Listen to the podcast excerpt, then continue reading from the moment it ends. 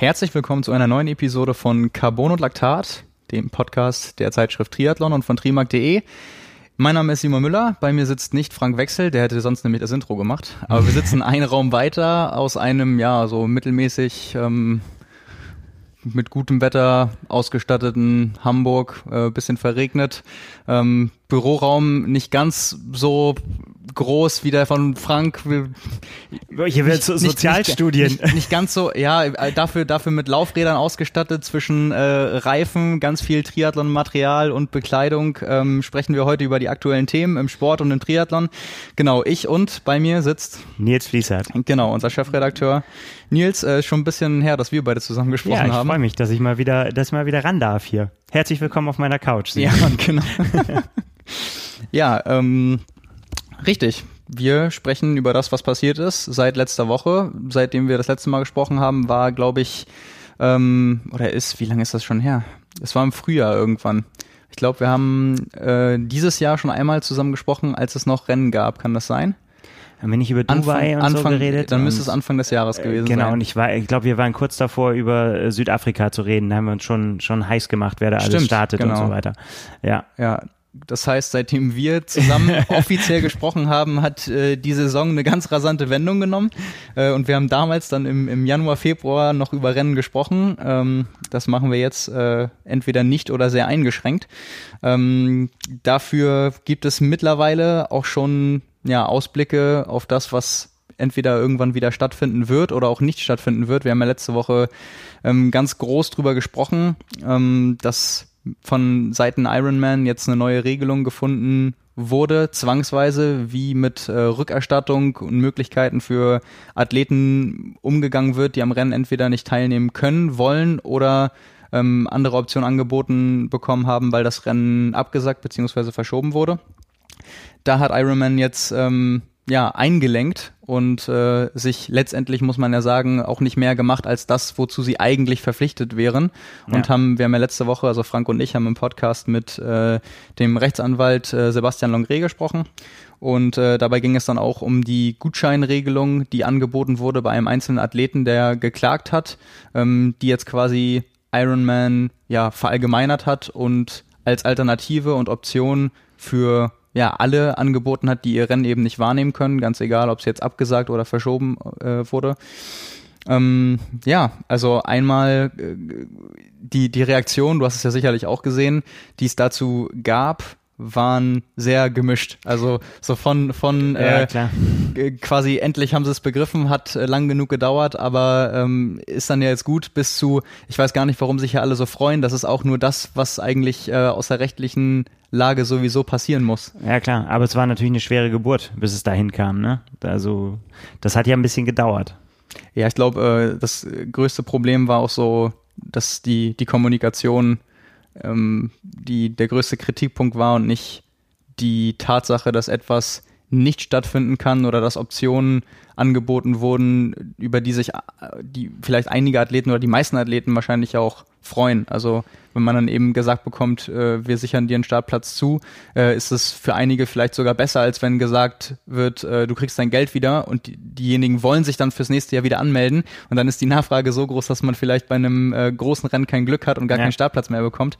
Ähm, also von daher, jeder, jeder hat da ja auch eine andere Blickweise drauf, aber ähm, ja, das ist auf jeden Fall zumindest ein Stück weit eine, eine positive Nachricht für die, die es dann äh, betrifft. Genau. Trotzdem haben wir jetzt auch erfahren, dass es offensichtlich nicht ausnahmslos der Fall ist, zumindest äh, in, einer, in einigen Kommunikationen, die wir gesehen haben, die auch erst von, von gestern stammen, wo auch äh, jemand gesagt hat, er kann, äh, also das konkrete Beispiel war auch da, jemand kann seinen Startplatz ähm, fürs nächste Jahr nicht wahrnehmen bei einem Ironman-Rennen äh, in Deutschland und hat dann gesagt, er erwartet äh, die, die Rückerstattung des Startgelds, weil es eben sein, sein gutes Recht ist bis zu dem und dem Datum.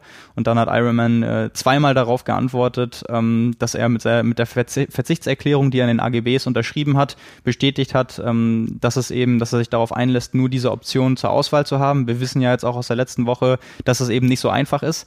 Ähm, was eben sehr verwunderlich ist, ist das ausdrücklich, und das war ja Stand gestern, also ja. deutlich nach ähm, der Bekanntgabe, dass äh, zu dem damaligen Zeitpunkt oder in, in, der letzten Woche gesagt wurde, die Gutscheinregelung gilt erstmal für Deutschland und äh, teilweise für Frankreich. Ähm, dass dann für ein deutsches Langdistanzrennen ähm, gestern noch gesagt wurde, quasi äh, zum Athleten direkt gesagt, sie haben das unter, unterschrieben, andere Möglichkeiten gibt es nicht. Wir entschuldigen uns dafür, dass das nicht passt und dass es Unannehmlichkeiten sind, aber geht halt nicht anders. Ähm, ist halt irgendwie erstaunlich. Ich weiß nicht, ob das so an internen Differenzen in der Kommunikation liegt oder warum da auf einmal so zurückgerudert wird, weil das ja, ist ja definitiv nicht konsequent. Genau, also wir, wir, können ja auch nur das sagen, was wir, was wir hören. Also wie gesagt, das ist so als uns als Mailverkehr weitergeleitet worden. Ähm, aber der Kollege hat da gleich wieder nachgefragt bei Ironman und du hast mit ihm gesprochen. Was, was war die Aussage? Genau, nach Rücksprache mit Ironman ist es wohl tatsächlich so, dass die Gutscheinregelung für alle Rennen gilt. Ähm, das betrifft jetzt nicht nur diesen einen konkreten Fall, wo dann eben auch die, die Frage von unserer Seite kam, ähm, warum wird denn darauf gepocht, dass es keine anderen Alternativen gibt und nicht die Gutscheinlösung angeboten, weil das wäre ja eigentlich ähm, schlüssig. Also äh, da war auch dann unsere konkrete Frage, liegt es daran, dass ein Athlet wirklich sagt, ich, ich verlange bis zu dem und dem Zeitpunkt mein Geld zurück?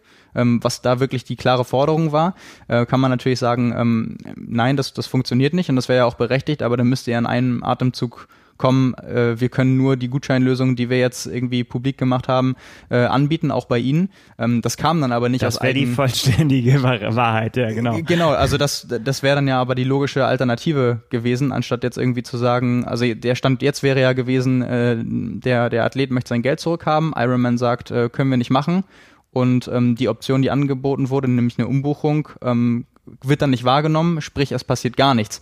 Und äh, da ist es ja auch eigentlich im Sinne von, von Iron Man, dass da, dass sowas dann geklärt wird und da war ja eben dann auch die Zusicherung, dass das passiert. Deswegen umso erstaunlicher, dass wir dann immer noch konkrete Fälle weitergeleitet bekommen, bei denen das offensichtlich nicht der Fall ist. Ähm, trotzdem wurde uns jetzt gesagt, dass diese Gutscheinlösung, viele hatten nämlich jetzt äh, vor erst einer, zwei Stunden auch nachgefragt, wie das aussieht ähm, mit dem 70-3-Zell am See beispielsweise, eben dann in Österreich, der jetzt für dieses Jahr abgesagt wurde, obwohl ja. er statt stattfinden sollte. Ähm, also quasi für dieses Jahr aus, ausnahmslos in den äh, Spätsommer nächsten Jahres verschoben. Und ähm, ja, da heißt es von Ironman-Seite auch, dass das möglich ist, da dann auf die, die Gutscheinlösung zurückzukommen.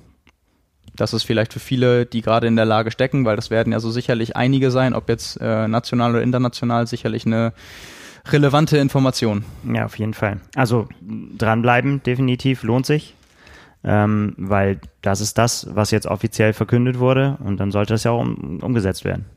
Ja, also eben auch wieder ein gutes Beispiel dafür, dass es manchmal auseinandergehen kann, woran das auch immer liegt. Vielleicht, weil es jetzt noch so neu ist. Ja, vielleicht ähm, rumpelt es da noch so ein bisschen. Ja, aber mal schauen, wie sich, wie sich das noch weiterentwickelt. Ähm, aber zumindest gut für alle zu wissen, woran sie sind, weil das war ja eigentlich das Hauptproblem in den letzten Wochen und Monaten, dass da erstmal gar nicht klar war, äh, warum gibt es keine Alternativen, welches Recht habe ich überhaupt äh, und, und wie muss ich dagegen vorgehen. Ähm, das haben wir auch aus verschiedenen Perspektiven besprochen, eben ja. dann auch, auch letzte Woche die Leute, die wirklich dann noch mit rechtlichen Schritten vielleicht auch dazu beigetragen haben, dass Ironman jetzt äh, quasi eingelenkt hat. Ja, wo, wo, kann gut sein. Wo, wozu sie ja auch dann ähm, auch verpflichtet sind irgendwo. Und ähm, genau, das, äh, das dazu. Äh, einfach auch so ein bisschen aus der ja, Aktualitätsschiene, weil wie gesagt mit, mit 70 Dreizeiler am See und äh, den aktuellen Fällen gerade etwas, was äh, immer noch und ich glaube auch noch für, für ein paar Wochen mehr an vielen Stellen äh, nochmal diskutiert wird. Bevor wir äh, weitermachen mit einigen neuen Änderungen von Ironman, was die Profi-Rennen angeht, was Hawaii auch angeht. Ähm, kommen wir zum Präsenter von dieser Woche. Das ist nämlich Castelli. Castelli zählt äh, neben der breiten Präsenz im Radsport mittlerweile auch im Triathlon zu den führenden innovativen Herstellern, gerade was Bekleidung angeht. Nils, da hast du mir erzählt, äh, auch aus persönlicher Erfahrung eine, eine schöne Geschichte dazu zu haben. Ja, das war tatsächlich, als ich gehört habe, Castelli ist der Präsent, habe ich gesagt, das ist gut, verbinde ich für immer mit meiner eigenen Triathlon in Anführungsstrichen Laufbahn, nämlich meinen allerersten Triathlon äh, in einem Castelli-Einteiler gemacht in dem äh, damaligen Bodypaint-Einteiler, war komplett schwarz, nur der, nur der äh, Skorpion war drauf und der war aus so einem, ja, Bodypaint-Stoff hieß das damals, das war fast wie heute so wie die Swimskins sich an, äh, anfühlen. Also mhm. ähm, hat total schnell wieder getrocknet und so weiter, ähm, so ein bisschen tight und so. Also der war richtig, richtig gut. Ähm, und äh, ja, das ist meine allerersten Triathlon-Erinnerungen, äh, hängen so mit Castelli zusammen. Und ähm, ich weiß noch, wie ich damals da mit denen verantwortlich kam, damals noch aus der Radsportschiene und habe dann mal Triathlon ausprobiert und ich kannte aber die ganzen Verantwortlichen, die Marketingleute und so weiter vom Radsport halt. Und die haben gesagt, mhm. ja, wir machen jetzt auch wir machen auch äh, Triathlon-Klamotten. Und habe ich gesagt, ja gut. Als es dann dazu kam, dass ich meinen ersten Triathlon machen wollte, sollte, das ist eine andere Geschichte, habe ich auch schon ein paar Mal erzählt, ähm, brauchte ich einen Anzug. Und dann ähm, kam es halt zu Castelli und dann äh, hieß es ja, wir machen auch, äh, wir, wir statten auch einen Profi aus. Jetzt dann äh, für Hawaii haben wir äh, Frederik van Lierde. Der, äh, der, der, äh, der trägt dann auch Castelli. So. Und dann, äh, ja, ich habe es dir vorhin gesagt, ähm, der ist dann tatsächlich auf Anhieb quasi in Castelli Weltmeister geworden auf ja, Hawaii. 2013. Genau. Wenn man und sich die Bilder anguckt, ist auch da einiges passiert in der Branche generell und auch bei Castelli, denn damals ist äh, Frederik van Lierde, wie viele auch noch in dem Jahr, mit einem Einteiler ohne Ärmel gestartet ja, und auch Weltmeister geworden. Das gab's, ich glaube, dam damals gab es noch gar keine genau, äh, langen Ärmel. Das war damals noch neu. Und auch äh, witziger Punkt, der hatte quasi den in Anführungsstrichen billigen Anzug, weil der brauchte einen, auf dem man äh, Sponsoren drucken konnte. Ja. Und äh, den hochwertigen, mit dem ich gestartet bin, der war ganz schwarz, da ging das nicht. Und man konnte das auch nicht anbringen. Deswegen musste er mit der mit der günstigen Variante Weltmeister werden. Aber hat ja auch geklappt.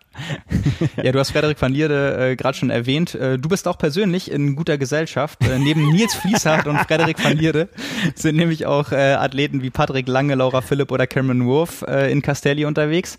Und äh, Castelli hat sich unter anderem zum Ziel gemacht, die Produkte und auch gerade die Einteiler, wir haben drüber gesprochen, ständig zu optimieren und weiterzuentwickeln. Ähm, worüber wir auch mal berichtet haben im letzten Jahr, ich erinnere mich, ist über den Prototypen von Cameron Wolf ähm, der jetzt später dann auch auf den, auf den Markt gekommen ist. Also dann, wie es auch bei vielen Firmen übrig ist, ähm, die, die Produkte erst zu testen, dann die Profis auszustatten und ähm, dann später das quasi zugänglich zu machen für jedermann.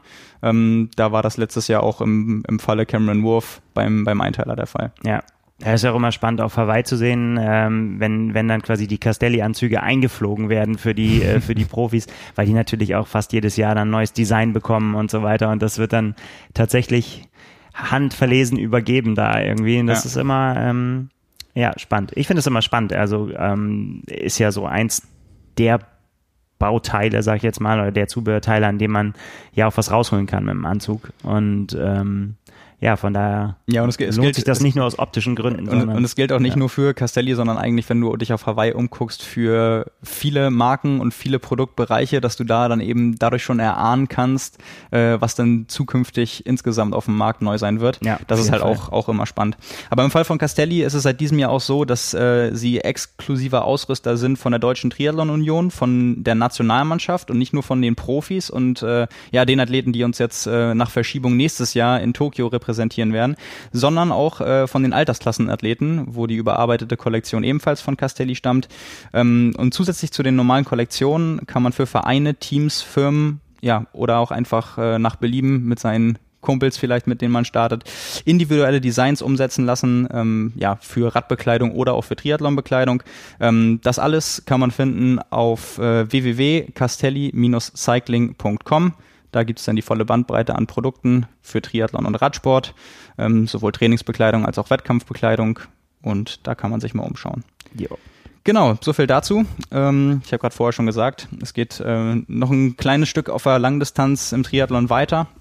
Der Ironman hat nicht nur verkündet, dass es ab jetzt die Gutscheinregelung gibt für die ja, Altersklassenathleten äh, in, in dieser besonderen Zeit mit allen Verschiebungen und Ausfällen, sondern äh, die haben sich natürlich auch Gedanken gemacht, äh, wie es mit Hawaii weitergeht. Und ich glaube, das ist sowieso so ein Thema, das ähm, kann auch zur jetzigen Zeit noch keiner durchblicken. Also ähm, ich habe jetzt beispielsweise für die nächste Ausgabe ein Interview geführt mit dem äh, Coach von Lionel Sanders und der hat auch immer quasi gesagt, wer weiß, ob Rennen stattfinden. Äh, nicht mal, nicht Wenn mal, dann. Genau, nicht mal äh, Andrew Messick weiß es wahrscheinlich. Äh, wir müssen uns auch auf Eventualitäten vorbereiten, was Qualifikationsrennen anbelangt, was überhaupt ein, ein, eine mögliche Weltmeisterschaft im Februar anbelangt. Und ähm, ja, jetzt seit letzter Woche weiß man zumindest äh, im Falle von einigen Athleten, dass ein Start zugesichert wäre, ohne dass es im Herbst ein weiteres Validierungsrennen verlangen würde. Das ist auch so eine Art Gutscheinlösung. Ja, genau, stimmt. Also nicht, nicht nur für Age Grouper, sondern auch Gutscheinlösungen für, für Weltmeister und Podiumsplatzierte. Ja. Äh, das sind nämlich diejenigen, die jetzt ähm, kein, keine Quali in dem Sinne brauchen, sondern wo jetzt von Ironman-Seite gesagt wurde, niemand weiß, welche Rennen im Herbst wirklich stattfinden können, um überhaupt ähm, ja noch weitere Slots vergeben zu können oder wie auch immer dann die Plätze aufgefüllt werden müssen. Ähm, aber eben die Weltmeister und äh, die Podiumsplatzierten von Hawaii bekommen einfach ihren Validierungsslot geschenkt. Also die müssten auch sonst natürlich nur ins Ziel kommen, aber auch das müssen sie jetzt nicht. Und gerade im Fall von zum Beispiel Sebastian Kienle ist das natürlich, wenn äh, Hawaii im ja. Februar wirklich sein sollte, eine ja, eine gute Geschichte. Richt, richt, richtige Nachricht zum falschen Zeitpunkt, weil es ist natürlich nie gut, äh, sich das Schlüsselbein zu brechen. Aber wenn dem Ganzen jetzt noch als Voraussetzung ein Start im Herbst vorausgehen müsste, wäre das natürlich, wären das noch ganz andere Strapazen ähm, und Eventualitäten. Deswegen da profitieren sicherlich auch noch einige von. Was noch unklar ist, ist zum Beispiel, äh, wie das jemanden wie Gustav Iden betrifft, der als 73-Weltmeister qualifiziert wäre. Ähm, wobei man da halt auch sagen muss, ähm, wenn, wenn, selbst wenn der seinen Slot bekommen würde und das für Februar gilt, äh, wird er den definitiv nicht annehmen ja. mit, äh, mit den Olympischen Spielen im Juli. Ähm, von daher ist es vielleicht auch nicht ganz so relevant. Ist halt eben die Frage, ob Ironman dann von ja, von der Auslegungsweise Gebrauch macht, zu sagen, ähm, er darf sich vielleicht eben wie Age Grouper auch entscheiden äh, zwischen Februar und Oktober, dann würden Kann sie. Ich mir fast nicht vorstellen, aber. Ja, ich, ich auch nicht, aber wer weiß, das, äh, das ging daraus jedenfalls noch nicht so ganz ähm, hervor. Wir haben aber mal geguckt, wer denn jetzt für Hawaii bisher qualifiziert wäre ja. und äh, eben auch unter der Voraussetzung, dass die ähm, Validierungsrennen wegfallen und waren, glaube ich, beide sehr erstaunt, als wir gesehen haben, gesehen haben, dass es bei den ähm, Männern 20 Athleten sind und bei den Frauen auch schon 19. Also ja. irgendwie äh, habe ich das über die Monate, so viele Rennen wie ausgefallen sind, auch total vergessen, dass Voll. es ja auch aus dem, aus dem Herbst und Winter immer noch mal hier und da welche dazukommen und gar nicht so wenige. Genau. Und ähm, weil das auch letztes Jahr auch echt ja auch viele dann genutzt haben, ne? weil das ja so diese neue Taktik war, quasi sagen, ja, ich greife früh an. Ähm, und das ist tatsächlich so, also ich habe es auch total aus dem Blick verloren und war eben, wir haben gesagt, so, ja, gucken wir mal eben kurz rauf, wer da noch so draufsteht, so viele sind das ja nicht oder so, oh, sind dann doch eine ganze Menge. Ja, vor allem auch gerade gerade bei den Frauen, auch wenn es ähnlich viele sind, also bei den Männern 20, bei den Frauen 19, aber bei den Frauen werden es halt dann eben auch nur 30, ja. wenn, wenn dann nicht noch zwei, drei, wie es manchmal der Fall ist, dazukommen. Ähm, aber das äh, sind dann ja zwei Drittel schon, die sowieso feststehen würden. Also ja. da wäre es ja für, für viele äh, auch bei, bei regulärem Rennbetrieb fast schon eng geworden. Und wir haben äh, dann da mal durchgeguckt und da sind ähm, durchaus noch ein paar Namen rein, die da noch reingehören, die da noch nicht auf der Liste stehen, ne? so wie genau. Laura Philipp, äh, Miranda mhm. Carfrey. Ähm, Imogen Simmons. Imogen Simmons, äh, also wo man sagen würde, so, ja, ja, die, die, die, aber dann, ähm, ja, also erstens ja, je nachdem, wie es dann, wie es dann jetzt weitergeht, ne, mit der ja klar, wenn man, wenn, wenn man, wenn man da jetzt, mal spannend werden. wenn man da jetzt noch mal reingucken würde, da würde man sicherlich fünf, sechs, sieben sofort noch, noch finden und dann sind auch eben nur noch vier, fünf Plätze offen. Also das geht dann, geht dann tatsächlich sehr schnell. Bei den Männern, na klar, also wenn das dann, wenn man von 50 ausgeht, dann würden jetzt noch 30 fehlen und äh, genauso viele große Namen fehlen dann da eben auch noch, eben weil sich viele im, im ja, Spätherbst und, und Winter qualifiziert haben, die auch nicht auf Hawaii gestartet sind und eben nach Hawaii auch noch nicht so schnell fit waren, dass sie sechs bis acht Wochen später direkt so ein Rennen abliefern konnten und sich qualifiziert haben. Klar, da waren so ein paar Leute dabei mit, mit Joe Skipper und, äh, ja, und, und, und Ben Hoffman auch in, in Florida. Cameron Wolf war ja noch vorher sogar in, ja. äh, in, in Italien, äh, vorm Ironman Hawaii. Dann ähm, Leute wie Tyler Butterfield, der letztes Jahr nicht auf Hawaii gestartet ist, den wir da in seinem Trainingslager für Cozumel getroffen haben, ja. der dann da äh, so einen rausgehauen hat und sich qualifiziert hat mit einem, mit einem Marathon unter 240 am Ende. Ähm, aber klar, das ist, wenn man darauf guckt, große Namen sind dabei, viele fehlen auch noch. Ähm, jetzt mit der neuen Regelung ist e-, eben auch äh, klar, dass so jemand wie Patrick Lange, Jan Frodeno sowieso, Sebastian Kienle, die sind schon dabei, haben dann aber auch über die reguläre Qualifikation schon Leute wie äh, Javier Gomez und Alistair Brownlee, bei, für die das gleiche gilt äh, wie für Gustav Iden. Wenn das halt jetzt erstmal die Regelung für Februar ist, dann werden die vermutlich ihren Start gar nicht wahrnehmen. Also Ja. und dann ist eben auch die Frage, wie wird damit umgegangen? Gibt man die Plätze nochmal frei, wenn die Athleten jetzt sagen, sie sind zwar qualifiziert, aber durch die Sonderumstände können sie rechtzeitig sagen, dass sie nicht starten wollen? Könnte man natürlich auch Platz für machen und wenn man ihn letztendlich nur dafür nutzt, um durch irgendein ähm, virtuelles Verfahren nach Rangliste die ja die Plätze zu verteilen, weil ich kann mir kaum vorstellen, dass man die jetzt äh, irgendwie durch eine normale Slotvergabe bei, bei den Wettkämpfen bis zu dem Zeitpunkt voll kriegt. Das wird einfach nicht passieren. Und ähm, da ist natürlich jetzt spannend, wie, wie das überhaupt möglich gemacht wird Ja. und wer sich in, in, in welcher Form vielleicht auch beschwert. Ja, ich meine, in der Vergangenheit waren sie ja durchaus äh, restriktiv. Ne? An, wir erinnern uns an Christian Kramer, der den Slot nicht bekommen hat. Äh, ne? ähm, mal gucken. Ja, das war, da- doch, das war doch irgendwo so, dass, äh, das, ähm, über wen haben wir denn noch gesprochen? Genau, über, über den äh, Trainingskollegen von Jan Frodeno, über Nan Oliveras. Ganz genau. Ja. der äh, dann auch äh, überhaupt erstmal von, von Kurzdistanz auf Mitteldistanz ja umgesattelt ist, ähm, auch wenn noch nicht wahrscheinlich ganz so erfolgreich, wie er sein könnte oder vielleicht auch sein wird in Zukunft. Aber was ja auch viele vergessen haben bei diesem ganzen Triathlon zu Hause Ding, Nan Oliveras hat das ja bei sich zu Hause ein paar Kilometer weiter mitgemacht, den Ja. kompletten Tag mit Jan Frodeno und was der auch, wir haben auch drüber gesprochen, letzte oder vorletzte Woche mal eben 10 Kilometer auf der Straße in 28, 37 hingelegt, der hat halt richtig Potenzial. Der war letztes Jahr schon auf Hawaii, ähm, hat da Ja. mit, mittrainiert und so als Sparringpartner. Aber wenn so jemand mal sagen würde, ich Keiner hat ihn ich, erkannt. Ja, genau. Ja, Das das, ist wahrscheinlich gut. Das Ja. wird sich vielleicht auch noch ändern. ja, total. Aber das ist, das ist halt eben spannend, weißt du, für, für solche Leute, die eben dann sagen könnten, okay, ich mache, ich hätte vorne vielleicht eine Langdistanz zu machen und äh, die Chancen, sich zu qualifizieren, wären unter Umständen auch da, auch wenn wir alle wissen, wie, wie viele Faktoren dann letztendlich dazugehören. Aber für die wird es natürlich unmöglich gemacht. Also die tauchen in keiner äh, Ergebnisliste äh, auf, in keinem Ranking von irgendwelchen Ergebnissen, die vielleicht dann aus den Jahren zusammengewürfelt werden können. Du kriegst Ähm, ja auch keinen Credit dann dafür, weil es heißt, heißt, du, das ist relativ wahrscheinlich, dass du das gut machen wirst. Genau, das es- hilft das, dir dann das, halt nicht. Das, das, kann, das kann ja auch niemand, niemand verantworten dann in dem Fall. Also ähm, da bin ich auch auf jeden Fall sehr gespannt, wie, wie sich Ironman dazu entscheidet, wenn das Rennen überhaupt stattfinden kann und stattfinden sollte. Das ist ja sowieso erstmal die erste Voraussetzung äh, für all das, äh, was, was Ironman dann planen müsste, ähm, wie das aufgefüllt wird und wie letztendlich das Startfeld aussieht. Ja, so viel dazu. Ja, machen wir äh, weiter mit einem sehr ernsten Thema Ja. und ähm, ja, dennoch wahrscheinlich einem sehr, sehr wichtigen Thema, was viele vielleicht in den letzten Tagen verfolgt haben. Ende letzter Woche ist bekannt geworden, dass sich die südkoreanische Triathletin Choi Suk-yeon ähm, das Leben genommen hat. Äh, Ende Juli, äh, Ende Juni.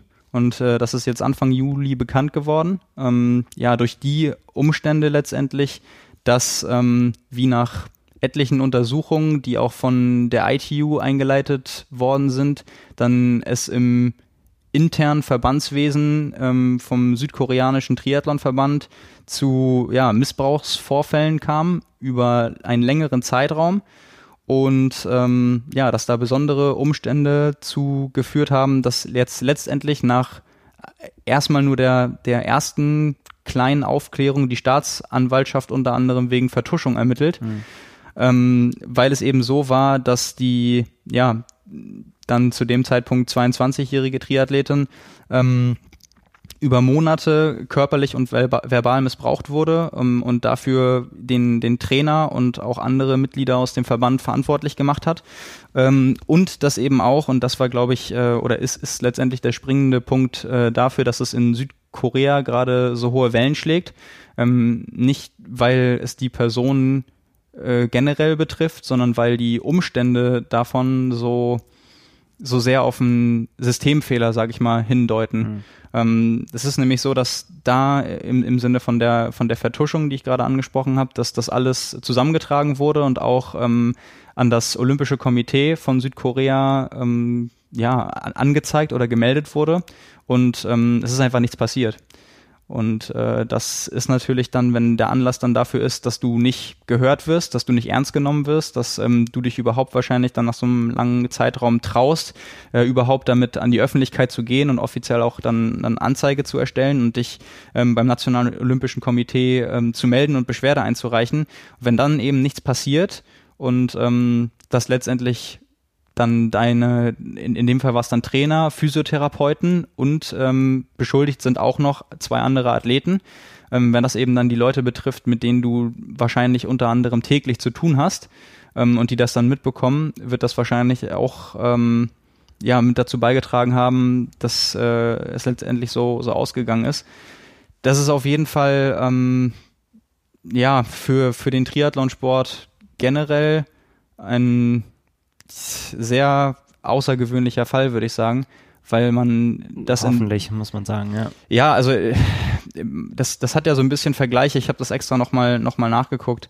Ähm, mit dem mit dem Fall, der glaube ich Ende 2018 war es bekannt geworden ist mit den ähm, Turnerinnen in, in den USA, ja. wo es jetzt auch, ähm, wie ich dann gesehen habe, bei der bei der Recherche Ende Januar dazu kam, weil die Gerichtsverfahren alle ja noch auch noch laufen.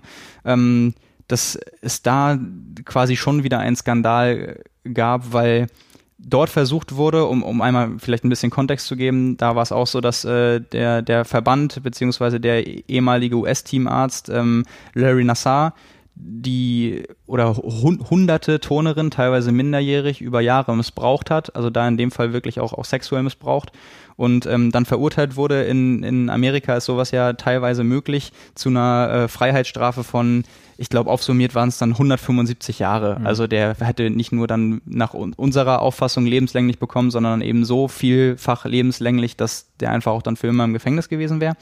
Und ähm, da wurde jetzt versucht, dann sich damit, damit die Prozesse, also sich quasi zu einigen auf eine Abfindungssumme von 215 Millionen US-Dollar und ähm, das dann damit, damit die Prozesse zu beenden.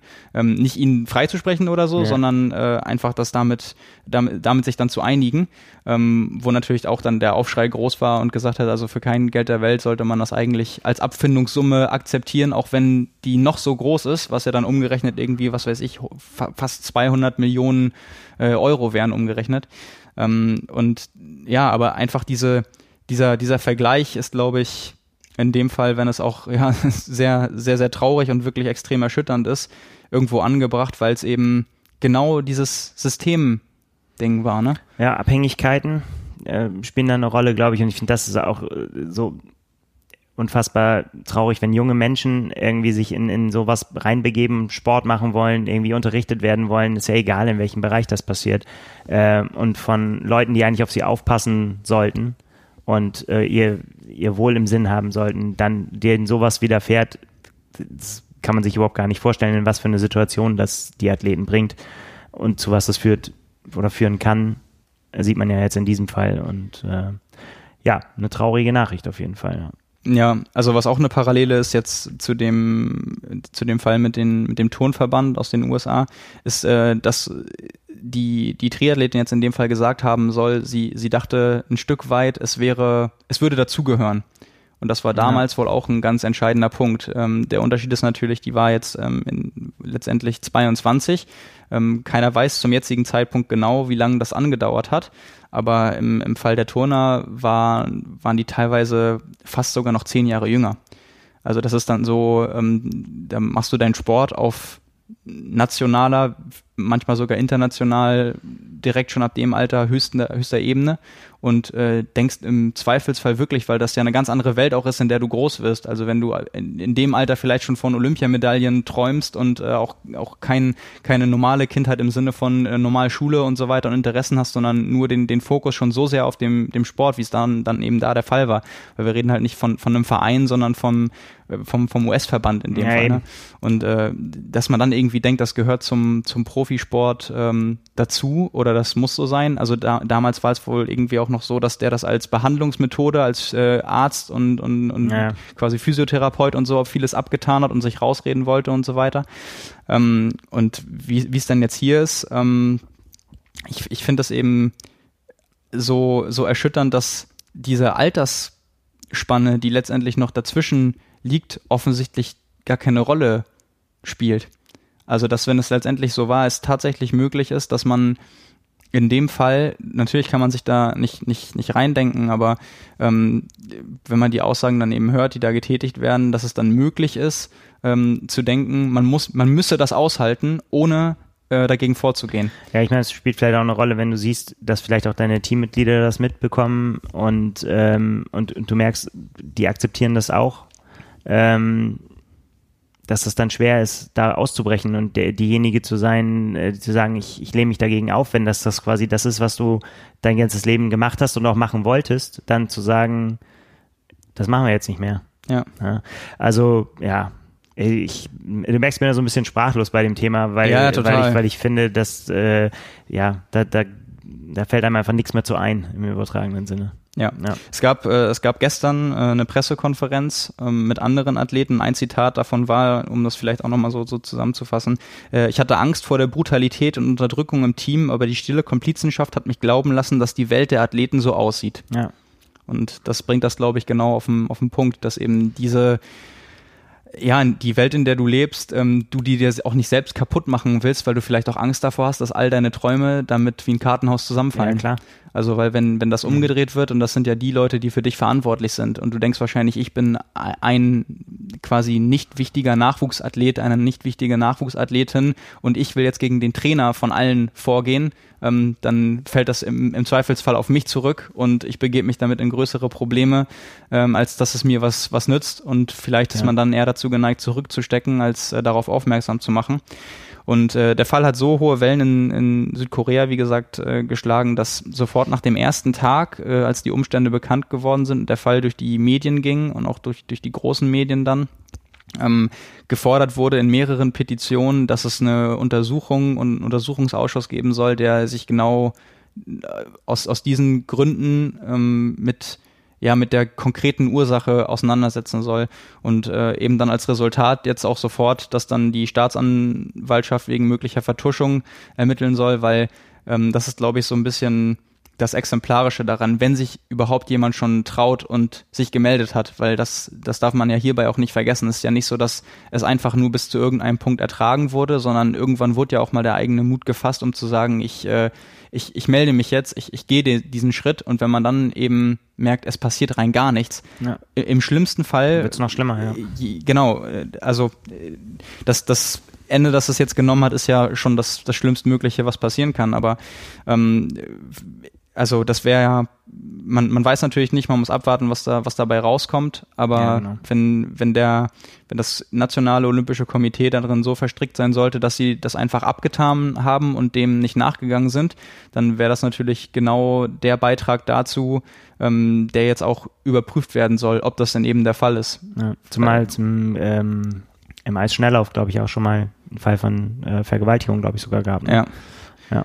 Und genau, also das, das kommt halt auch noch dazu, wenn man das sportartübergreifend betrachtet, dass es da auch immer wieder Fälle gibt, nicht nur in, in Südkorea, sondern wenn man das, wenn man das sieht, dann ähm, poppt das ja hier und da mal wieder auf. Aber de, die, die Frage ist ja auch, wie, wie wird intern damit umgegangen? Also ähm, ist es dann eben tatsächlich das eigene Interesse vom Verband, wo gesagt wird, okay, bevor wir da jetzt ein Fass aufmachen, ähm, kann das schon alles nicht so schlimm sein? So, und ähm, wir, wir widmen uns dem nicht ausreichend. Das ist halt die Frage so ein bisschen, die ich mir stelle, weil danach hört sich das ja extrem an, wenn man so die, wenn man so die Zitate da hört. Das, ähm, ja, ist schon, ist schon sehr, sehr erschütternd. ja. Tja, Schwere Überleitung. ja, Wenn du total. eine hast, hause raus. Ich finde es ganz schwierig, aber ja. Ja, also bei dem bei dem Thema ähm, ist es natürlich ist es wirklich ist es wirklich schwierig, aber gerade weil das noch jetzt auch untersucht wird, äh, werden wir natürlich auch gucken, was sich daraus zukünftig noch ergibt und äh, mehr als die Darstellung der Tatsache und vielleicht das Aufmerksam machen auf das Thema und vielleicht die die Ermutigung und den Appell da sich für stark zu machen, sei es sich irgendwie einer Petition oder so anzuschließen, um, um Transparenz für das Thema zu schaffen, ist, glaube ich, äh, ganz wichtig, weil ähm, hoffentlich ist es so, wie du eben auch gesagt hast, dass ähm, gerade in der Sport-Community es so angesehen wird, dass man als Vorbildfunktion und Rolle dann sich gegenseitig unterstützt, ob es als Teamkamerad ist oder als Coach, ähm, aber halt immer so, dass, dass es irgendwie gem gemeinschaftliche ähm, an erster Stelle steht und ja, ich glaube, das ist natürlich jetzt der absolute Extremfall, der dann zeigt, was passiert, wenn, wenn das eben nicht der Fall ist. ja. Harter Cut jetzt. Ja, harter Cut. Gut. Ähm, aber wir haben ja zum Glück eine Liste. Wir machen einfach ganz, ganz äh, stumpf weiter. Ähm, genau, und kommen zu, ja, der, der kleinste gemeinsame Nenner ist äh, der Kurzdistanz-Triathlon, wenn man denn so will. Weil es Neuigkeiten aus der sportlichen Perspektive gibt von jemandem, über den wir über die Monate immer wieder gesprochen haben. Ähm, eine Athletin, die auch für immer Bezug zum Triathlon haben wird, Ja. aber damit vorerst abgeschlossen hat oder wahrscheinlich auch endgültig, nämlich Gwen Jorgensen, Ja. die äh, Olympiagewinnerin von Rio, die ja nach, den, nach dem Gewinn der Goldmedaille und der unglaublichen Siegesserie, die sie hingelegt hat, verkündet hat, sie äh, möchte nicht nur im Marathon an den Olympischen Spielen teilnehmen, sondern das ursprüngliche Ziel war, auch da eine Medaille zu gewinnen, im besten Fall sogar Gold. Ähm, ja, durch äh, Verletzungen und Probleme und Operationen hat sich das ja alles so ein bisschen erschwert oder ja deutlich schwieriger dargestellt im Laufe der Jahre, muss man ja sagen, ähm, als wahrscheinlich geplant. Und zuletzt, äh, als auch noch nicht klar war durch das Coronavirus, dass ähm, sich die US-Trials verschieben, dass sich die, die Spiele verschieben, hat sie dann eben noch gesagt, sie würde es mit, den, mit der Qualifikation nicht im Marathon probieren, sondern auf der Bahn sprich 5000 oder 10.000 Meter. Und äh, ja, auch wenn da jetzt natürlich, wie gerade gesagt, die Trials ausfallen, die großen Meetings ausfallen, gab es ein internes Rennen. Sie ist ja Mitglied vom Bowerman Track Club, den jetzt größten ähm, ja, Laufverein, Laufclub in den Staaten, seitdem es das äh, Oregon Project nicht mehr gibt.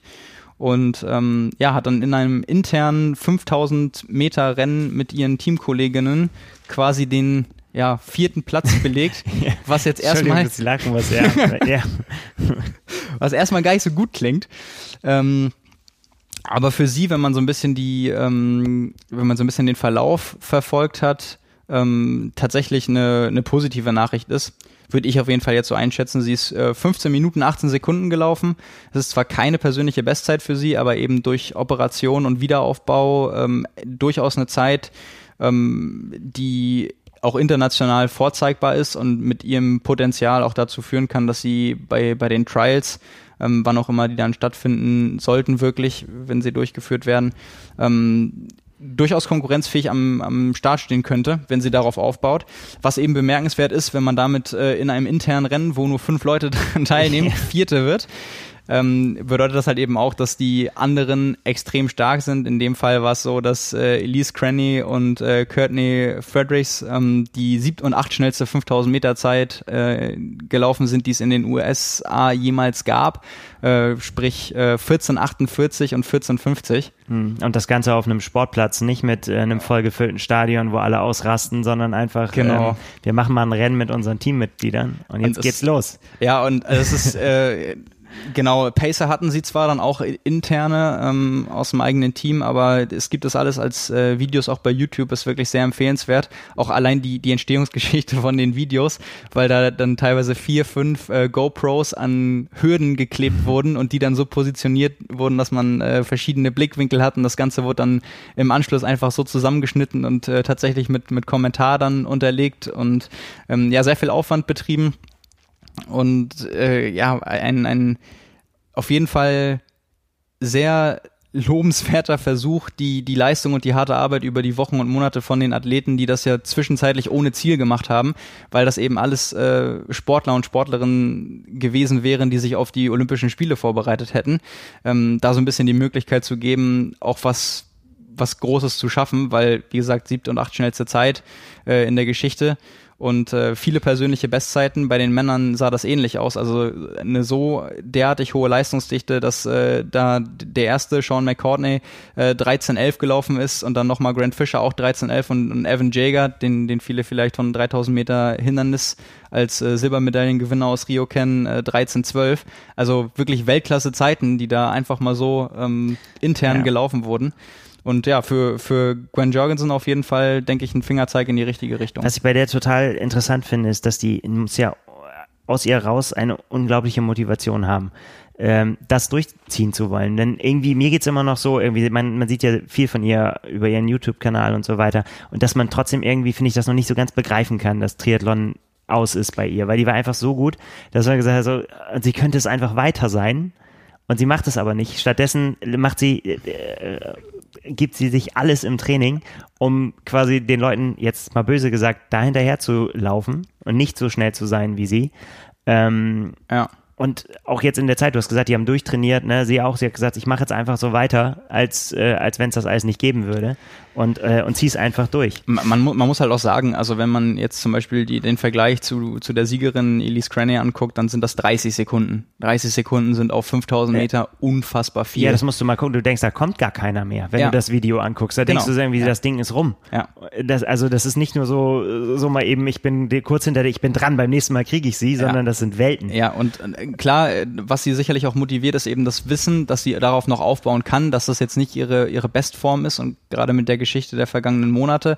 Aber ich hatte auch immer so ein bisschen den Eindruck über die Jahre, dass sie mehr oder weniger mit dem Rücken zur Wand stand, ab dem Zeitpunkt, wo es nach dem gelungenen Einstieg ähm, nicht mehr funktioniert hat. Also sie ist ja, sie ist ja gewechselt vom Triathlon zum Laufen, hat dann, glaube ich, äh, lass mich lügen, bei einem Wintermeeting ähm, in der Halle ist sie 15,10 auf 5000 gelaufen und dann in, beim Stanford-Meeting draußen auf 10.000 Meter 31 50 oder so auf 10.000. Und da haben alle schon gedacht, auch Let's Run Forum und die ganzen US-Laufportale, so Gwen Jorgensen, die Übertriathletin, die jetzt auch in den Laufsport kommt und mhm. sich das jetzt mal anguckt, bei den ersten beiden Rennen so abliefert und dann ähm, quasi darauf aufbaut und noch besser wird. Und das Gegenteil war der Fall. Ja. Diese, ich, ich glaube tatsächlich 15-15 war es dann beim, beim Husky-Meeting. Aber ähm, die, die zwei Rennen waren dann letztendlich über drei Jahre ihre besten und danach kam nichts mehr. Und das hat sie sich natürlich auch anders vorgestellt. Und wenn du dann halt eben weißt, was du dafür aufgegeben hast, nämlich vielleicht noch eine zweite Goldmedaille. Ja, oder, du, oder dass du auch äh, eigentlich jederzeit zurück könntest. Ne? Du müsstest ja nur mit dem Finger schnippen und sagen, übrigens, ich mache wieder Triathlon. Und sie wäre wahrscheinlich sofort wieder konkurrenzfähig. Gerade nach dem ersten oder zweiten Jahr noch. Ja. Also jetzt mittlerweile ist das ja schon vier Jahre her. Das ist, das vergisst man, glaube ich. Ja, aber ich glaube, die ist ja trotzdem viel Rad gefahren auch und so, auch im, im Training und so. Ich würde auch fast behaupten, wenn die, also innerhalb von ein paar Wochen oder Monaten funktioniert das nicht, aber wenn die jetzt äh, quasi zur Hälfte. Ich meine, alle anderen Profis haben ja, ja auch noch mal neue Distanzen ausprobiert, mal Mitteldistanz gemacht, mal Langdistanz gemacht. Ähm, wenn sie jetzt dann irgendwie 2018 gesagt hätte, das ist viel, viel schwieriger und ich, ich schaffe das irgendwie nicht und möchte die sichere Variante wählen und das ist mich jetzt zwei Jahre fokussiert, nochmal auf Tokio vorzubereiten, ähm, das war wohl einfach, ich glaube, ja, es war so ein, so, ein, so ein Fall davon, dass sie das einfach nicht mehr motiviert ja, hat, wenn sie es geschafft hat. Wahrscheinlich ist es, wenn sie jetzt uns hören würde, würde sie wahrscheinlich auch mit dem Kopf schütteln und sagen, ihr wisst überhaupt nicht, von was ihr redet, irgendwie so, ne? Ich will das nicht mehr. Ja, wahrscheinlich. So, ne? Genau, ich, ich aber, will, ist, aber, aber es ist oh, oh. schwer zu verstehen von außen. Umgekehrt ist es ja genauso, ähm, also das, deswegen, ich glaube, es kommt immer stark auf die Person an, weil bei Alistair Brownlee sagen ja alle genau das Umgekehrte.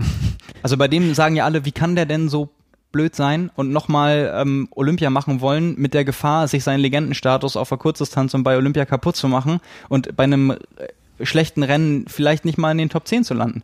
Ja. Das würde ich jetzt persönlich nicht glauben, aber wenn du dir das anguckst, ähm, wäre das ja durchaus denkbar, dass dann, dass man dann eben sagt, also ich meine, wie viele gab es, die gesagt haben, okay, der hat jetzt endgültig damit abgeschlossen und gerade dieser Hawaii-Start und insbesondere, weil es so schief gegangen ist, fixt es ja jemanden wie Alistair Brownie so an, dass der sofort wiederkommen will und es besser macht. Hat er auch dann getan, äh, paar Wochen später äh, bei, bei seinem Quali-Rennen, was er dann auch mit strengen Rekord gewonnen hat. Aber gerade im Fall von Hawaii ist es, glaube ich, echt, oder finde ich es faszinierend zu sehen, wie, wie unterschiedlich man ihn da einschätzen kann. Mhm. Weil, also die Bereitschaft, dass er sagt, ich werde, ich, ich nehme lieber das Risiko und gewinne bei Olympia keine Medaille, als dass ich mir langfristig über die Jahre, die ich habe, ähm, ein erfolgreiches Hawaii-Rennen oder den, den Sieg irgendwie aufbaue, ist es mir das wert. Also die, deswegen die Motivation scheint bei jedem echt ganz unterschiedlich ja. zu sein. Weil bei Gwen Jorgensen wäre es ja definitiv so, die wird mit dem Ziel zurückkommen, das zweite Mal Gold zu holen. Sogar das hat Alistair Brownie schon hinter sich. Und eigentlich müsste man meinen, er könnte nur verlieren. Und vielleicht macht ja. er das tatsächlich aus der tiefen Überzeugung, dass er sich ähm, nochmal unsterblicher machen kann, als er sowieso schon ist, damit, dass er äh, Titelverteidiger bei den Olympischen Spielen ist und es zum dritten Mal gewinnt, was dann wahrscheinlich definitiv keiner mehr schaffen wird. Also wer weiß es, aber zweimal hintereinander zu ja. zweimal hintereinander zu gewinnen, wird ja schon fast ein Ding der Unmöglichkeit sein. Ähm, aber das ist ja offensichtlich sehr personengebunden. Ich finde es auf jeden Fall äh, faszinierend wie sie den, wie sie den Weg, also im Fall von Gwen Jorgensen jetzt immer so weiterverfolgt hat, trotz aller Hindernisse und letztendlich mit dem, mit dem Glauben, dass sie doch noch die, ich sag mal, die Kurve kriegt, weil zwischenzeitlich sah es ja wirklich so aus, als wenn sie, als wenn es keine Möglichkeit gäbe, wie sie überhaupt mal in, in, in den Bereich von der Qualifikationszeit kommt, also gerade ja. auch beim Marathon. Und da warst du immer schon sehr kritisch, erinnere ich mich sehr. Ja, ich meine, das, das ist ja auch ein Himmelfahrtskommando gewesen. Ja, ja. Also wenn, und gerade wenn man das jetzt sieht, ich glaube auch schon, dass sie da deutlich schneller noch mal werden kann. Aber ähm, ihr Ziel war ja ursprünglich nicht nur sich zu qualifizieren, sondern eine Medaille zu holen. Und das ist beim Marathon, hat sie selbst gesehen, durch die hohen Trainingsumfänge, durch Verletzungsanfälligkeit schwierig und bei 5000 und 10.000 Meter einfach dadurch, dass die internationale Konkurrenz so groß ist, dass sie das auch definitiv nicht schaffen wird. Also meiner Meinung nach wäre es für sie schon jetzt echt ein großer Erfolg, wenn sie äh, bei den Trials die, die Quali packen würde. Aber warten wir mal ab. Ja. Genau, äh, bleiben wir auf der Bahn. Wir haben letzte Woche Uns bleibt ja nichts anderes. Genau. Aber ich finde es trotzdem total spannend. Ich finde es witzig. Äh, wir haben letzte Woche drüber gesprochen. Die Norweger haben sich an äh, einer 10.000 Meter Bestzeit versucht und sind alle dran gescheitert. Ja. Spektakulär, auch das kann man. Spektakulär scheitern. genau, spektakulär Team scheitern. Norway. Auch das kann man sich bei, bei YouTube angucken. Ähm, ja, Christian Blumfeld hat das Rennen über 10.000 Meter, das ist auch nicht oft beim, beim Laufen, äh, nicht beendet, aufgrund von Krämpfen in den Oberschenkeln. Äh, sah nach einem ähnlichen Ja. Problem aus, wie das, was er mal in Dubai hatte, als er eigentlich in das Jahr mit einem Versuch der Triple Crown starten wollte. Also letztes Jahr, nicht dieses Jahr, in, in Dubai und dann nach dem Schwimmen äh, so krampfende Oberschenkel hatte, äh, dass er nicht mal aufs Rad steigen konnte. Ja, krass. Ähm, gut, bei dem Rennen war es jetzt so, die sind einfach extrem schnell angelaufen. Also die sind bei, bei 5000 Meter bei etwas unter 14, 15 durch. Also ich glaube, der erste von der Gruppe bei, bei 14, 13. Das ist auch Aber- da wahrscheinlich einfach zu schnell Aber er hat gewesen. gesagt, die Pace war perfekt für ihn. Ja, genau. Es war das, es war auch das, das Ziel, was er sich ja gesetzt hat. Ja. Aber wenn man dann eben sieht, dass äh, Sandre Möhn, der dann der Zweiter geworden ist und ja eigentlich so der, der beste norwegische ähm, Läufer ist und auch so in Europa, was Marathon angeht, der auch den Europarekord hatte bis letztes Jahr, Mo Farah den noch knapp eingestellt hat, ähm, da dann mitläuft und er das Pacing quasi, er hatte, er hatte, er hat seinen Pacer mitgebracht und der sollte eine ein Tick langsamere Zeit anlaufen für 5000, als Christian Blumfeld es eigentlich vorgehabt Ja, hatte für, für 10.000. Ja, ja. Also wenn sich der, der eigentlich nochmal eine, eine Liga drüber spielt, eigentlich schon einen Pacer mitnimmt, der dann schon langsamer anlaufen soll, weiß man halt auch, wie ambitioniert dieser Versuch war. Ja. Ähm, Aber ich glaube, die, ich glaube, also wenn man sich das Video von ihm anguckt, dann sieht man ja auch, äh, auch die Enttäuschung, dass er, oder er sagt ja auch irgendwie, die, die Pace war perfekt. Bis zur Hälfte des Rennens hat er sich so gefühlt, dass, dass, es, dass er das quasi in Anführungsstrichen easy Ja. äh, bis dahin äh, gelaufen ist für ihn. Und danach hat er gesagt, musste er halt laufen wie Lionel Sanders. Immer, immer nur mit einem Fuß Vortrieb generieren und den anderen hinterherziehen. ja, gut. ja, Nicht, dass man einen Satz heiße Ohren gibt von Lionel, wenn er das hört. ja, Lionel macht das dann auf Hawaii auf der Strecke aus. Ja. Ja, aber also ich, ich, ich glaube, wenn man sich ähm, nach 5000 Metern bei einem 10.000 Meter Rennen schon so schlecht fühlt, ähm, oder, oder also wenn man sich schlecht fühlen würde, dann hätte man definitiv falsch gepaced. Also die Hälfte der Strecke sollte sich das immer noch halbwegs kontrolliert anfühlen. Aber auch, dass man gesehen hat, wie, äh, also, also Gustav Iden ähm, ist 29.01 gelaufen, eine sehr undankbare Zeit. Aber auch einen, einen deutlichen Tick äh, langsamer, als er eigentlich laufen wollte. Ähm, also da hat wahrscheinlich einfach das schnelle Anlaufen doch eine große Rolle gespielt. Bei Kasper war es ein bisschen anders, der ist durchgelaufen, ähm, hatte aber Magenprobleme und ist dann, glaube ich, noch eine, eine hohe 30 gelaufen, also der ist weit äh, unter seinem Ziel geblieben, aber das hatte dann eben auch andere Probleme. Ja, und ähm, wenn, wenn man die 5000 Meter Zeiten sieht, also halt die, die, die 1351, was war es da von, von Christian Blumfeld, dann weiß man, was er theoretisch auch äh, in der Lage wäre zu laufen und das, das ist dann auch eine mittlere bis, bis hohe 28 wahrscheinlich. Ähm, und er hat ja auch selbst gesagt, wenn er jetzt nochmal ein Rennen findet, dann äh, will er es auch darauf anlegen, das nochmal offiziell beweisen zu Ja, können. und zwar äh, relativ schnell, ne? Innerhalb von zwei Wochen oder so hat er gesagt. Ja. Äh, will, er, will er wieder ran. Also, ja. Also Also, die sind jetzt gerade irgendwie im Kurztrainingslager, alle zusammen, aber in, in Norwegen gibt's ja gerade hin und wieder. Ja, die Trainingslager sind ja nicht so anstrengend. Genau. Ja, dann, da, dann geht das. Das so ja, also da, da gibt's ja mittlerweile schon total viele Events, auch Elite-Events. Also ähm, ich weiß nicht, wie groß da die Bereitschaft ist, dafür nochmal stundenlang durch die Gegend zu fahren und äh, irgendwie den, den größeren Trainingsplan da umzubauen, nur um sich das nochmal zu beweisen. Aber wenn es jetzt gerade in der Phase dazu beiträgt, dass ihn das motiviert oder dass das nochmal schwarz auf weiß hat, ähm, kann das natürlich auch positiv sein. Ja. Aber ob da was noch was kommt, ähm, werden wir mal sehen. Genau. Wollen wir da einen Abstecher machen? Wohin? Nach Norwegen?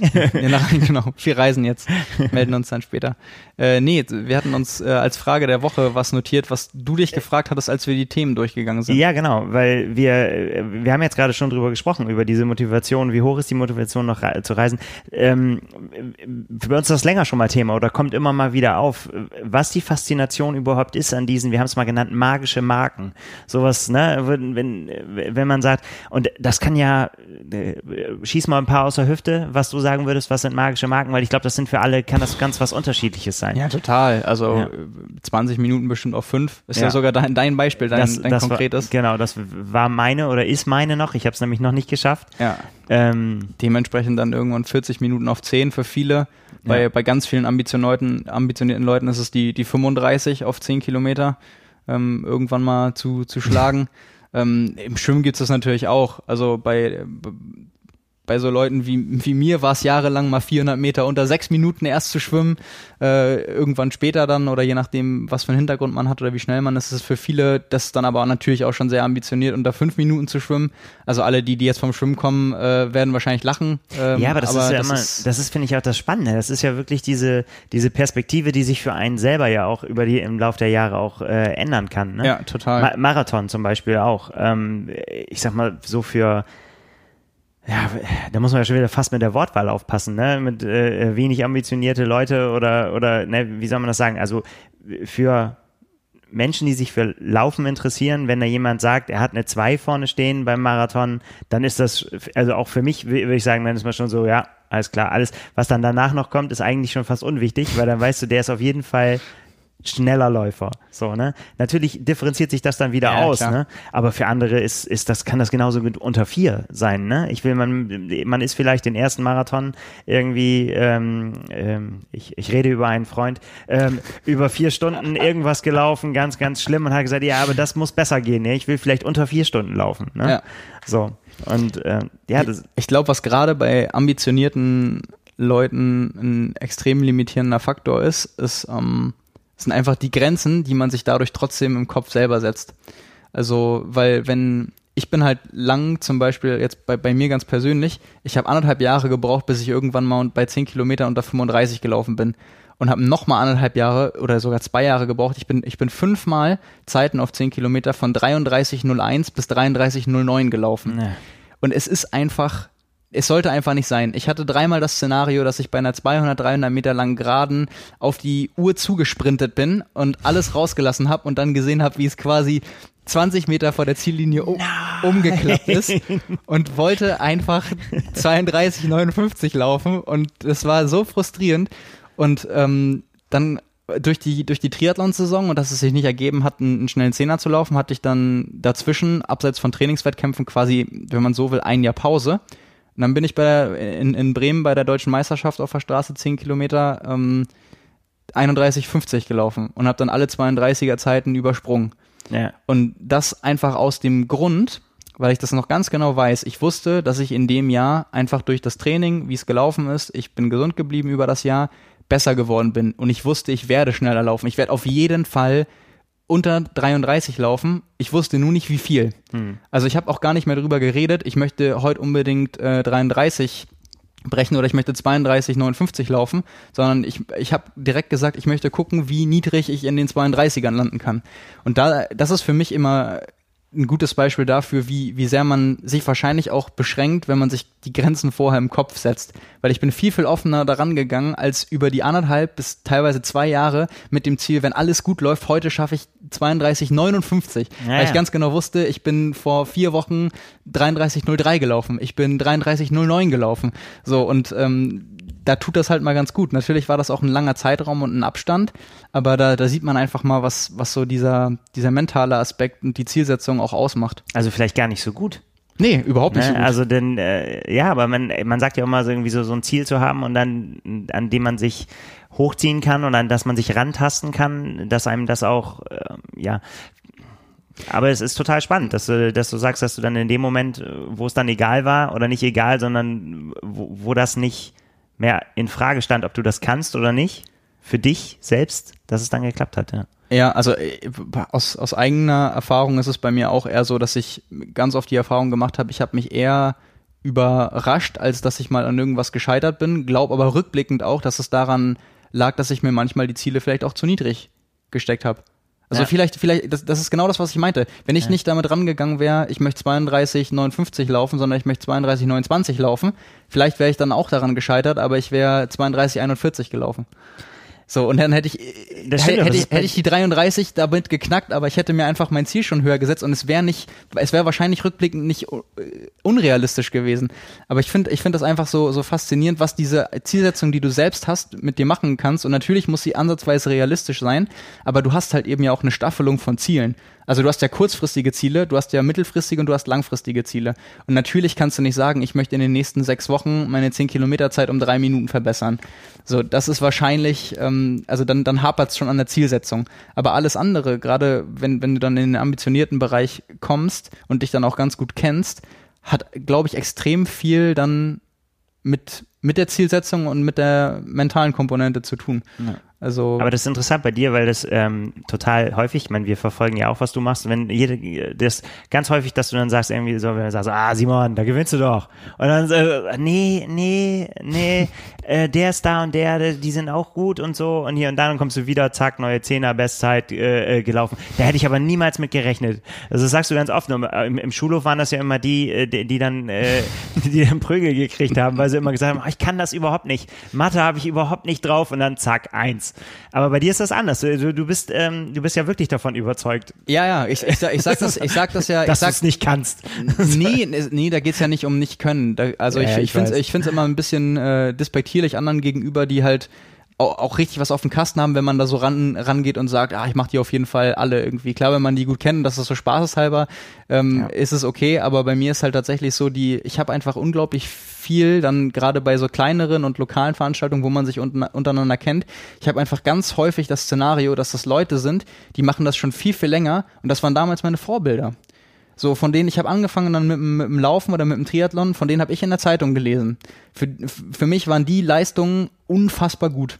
Ja. Und ich hätte nie gedacht, ich habe mich dann immer gefragt, wie, äh, also das wäre ja unfassbar, wie sich das mal anfühlen muss, wenn du so schnell wärst. Ich hatte damals halt noch, mir hat jeglicher Bezug gefehlt auf der Ebene. Aber jetzt sind das halt Leute, wo ich dann über die Jahre, irgendwann ist es dann für mich mal wirklich ein Ziel geworden, einmal willst, willst du den schlagen dann hast du das irgendwann geschafft, so dann, dann setzt du dir, das meinte ich halt mit der Zielsetzung, du setzt dir dann neue Ziele und auch Zeitmarken und du, du näherst dich dem Ganzen an, aber trotzdem bleibt für mich immer so diese Frage, wie sehr limitierst du dich damit, dass du dir dieses Ziel setzt und nicht eines, was beispielsweise noch ein bisschen weiter drüber liegt. Also bewe be bewegst du dich mit, deinem, mit deiner Zielsetzung in eine Komfortzone, weil du das als ein Ziel, äh, das als ein Ziel siehst, was schnell realisierbar ist. Weißt ja. du, was ich meine? Ja. Also bist, bist du bereit, häufiger daran zu scheitern und ähm, dann etwas Größeres zu erreichen, als etwas, was sich schnell erreichen lässt, aber du dann die Gesamtentwicklung damit möglicherweise aufhältst? Tja. Das ist jetzt schon fast philosophisch. Und vor allen Dingen, es geht ja auch ähm, der andere Weg, ne? Erinnern wir uns an Jan Frodeno, der sich das auf Hawaii angeguckt hat und gesagt hat, so, ja, das kriege ich hin, da werde ich Weltmeister. Das mache ich, das mache ich klar. Und, und so unterschiedlich oder sind ja die, oder Weltbestzeit. Und das ist ja und das ist ja eben die, die ja, ja. Und, und, so spannend ist es ja, warum Menschen unterschiedlich sind. Also auch auch in der in der Art und Weise der der Motivation. Also Jan Frodeno selbst hat ja im, im Interview letztes Jahr auf Hawaii gesagt, mittlerweile hat er ganz andere ähm, Gründe, sich auch zu motivieren. Ich habe ihm ja die Frage gestellt, was ist für ihn mehr Druck? Jetzt mit der Vorgeschichte, alle anderen Rennen außer Hawaii dann gewonnen zu haben, ähm, da reinzustarten und nach zwei erfolglosen Hawaii-Jahren zurückzukommen oder damals nach 2013 war es, glaube ich, als er gesagt hat, äh, Anfang 2014, er macht jetzt Langdistanz, guckt sich das ein Jahr an und 2015 will er Hawaii gewinnen, ohne jemals eine Langdistanz gemacht zu haben. Ja. Und da hat er dann auch gesagt, ähm, die, diese Art und Weise, sich selbst Druck aufzubauen und das mit der, mit der Weltbestzeit auf der langen Distanz eben auch, die hat er damals gebraucht, die braucht er aber jetzt nicht mehr. Er hat sich vieles bewiesen und er macht den Sport aus anderen Gründen und so kann sich das wahrscheinlich eben auch verändern. Aber ähm, das ist, um da vielleicht den Abstecher zu machen, weil du sagst, das ist fast philosophisch, es ist eher psychologisch, weil ist, ist da, ich habe ich hab am Wochenende nämlich da äh, reingehört wieder ins, ins Hörbuch ähm, von, von Alex Hutchinson, das heißt Endure, das kennen viele wahrscheinlich. Ähm, bin darauf gestoßen, weil der vor einigen Wochen jetzt im Podcast von Sweat Elite war, die dann immer die Profi-Trainingseinheiten beim, beim Laufen veröffentlichen. Und da geht's eben genau um die Frage, welche Rolle der, der Kopf bei Ausdauerbelastung spielt ob es jetzt äh, Laufen ist oder generell, da wird halt auch dann vieles, ähm, oder da, da wird die Geschichte auch von der, teilweise von der Psychologie und auch von der, von der Neurologie erklärt und was man über die Jahre festgestellt hat, was die leistungslimitierenden Parameter im Sport sind und wodurch, durch welche Versuche man eben auch festgestellt hat, dass es nicht wie Ende der 50er dann gesagt wurde, irgendwie VO2 Max ist die absolute, der absolute Leistungsparameter und wer da die, die, den höchsten Wert hat, der muss am leistungsfähigsten sein und womit das eben zusammenhängt und dass man sich an vielen Stellen einfach nicht erklären kann, warum man nicht besser ist dieses Phänomen, warum äh, alle Pacing-Strategien, alle 66 ähm, Weltrekorde auf 5000 Meter haben das gleiche Pacing-Profil. Der letzte Kilometer ist der schnellste in 65 Fällen oder es ist der erste Kilometer, dann in dem anderen Fall. Und ja. So, also äh, du, du hast immer so dieses Profil, du läufst schnell an, dann wirst du, wirst du auf einem gewissen Level langsamer und du kannst noch einen Endsprint hinlegen. Und dann gibt's eben diese, diese Fälle und da gibt's auch dann verschiedene Studien dazu, die angeführt werden. Und ähm, bei dem Beispiel, das fand ich ganz krass, bei einem Extremlaufrennen, wo der Cut-Off bei zwölf Stunden liegt. Und du, du hast dann Leute, und das ist bei einem Ironman ja das Gleiche, das kannst du wirklich eins zu eins übertragen, es ist dann meinetwegen 17 Stunden. Und die brauchen wirklich, warum auch immer, ähm, das ist jetzt nicht böse gemeint, aber die brauchen so lang.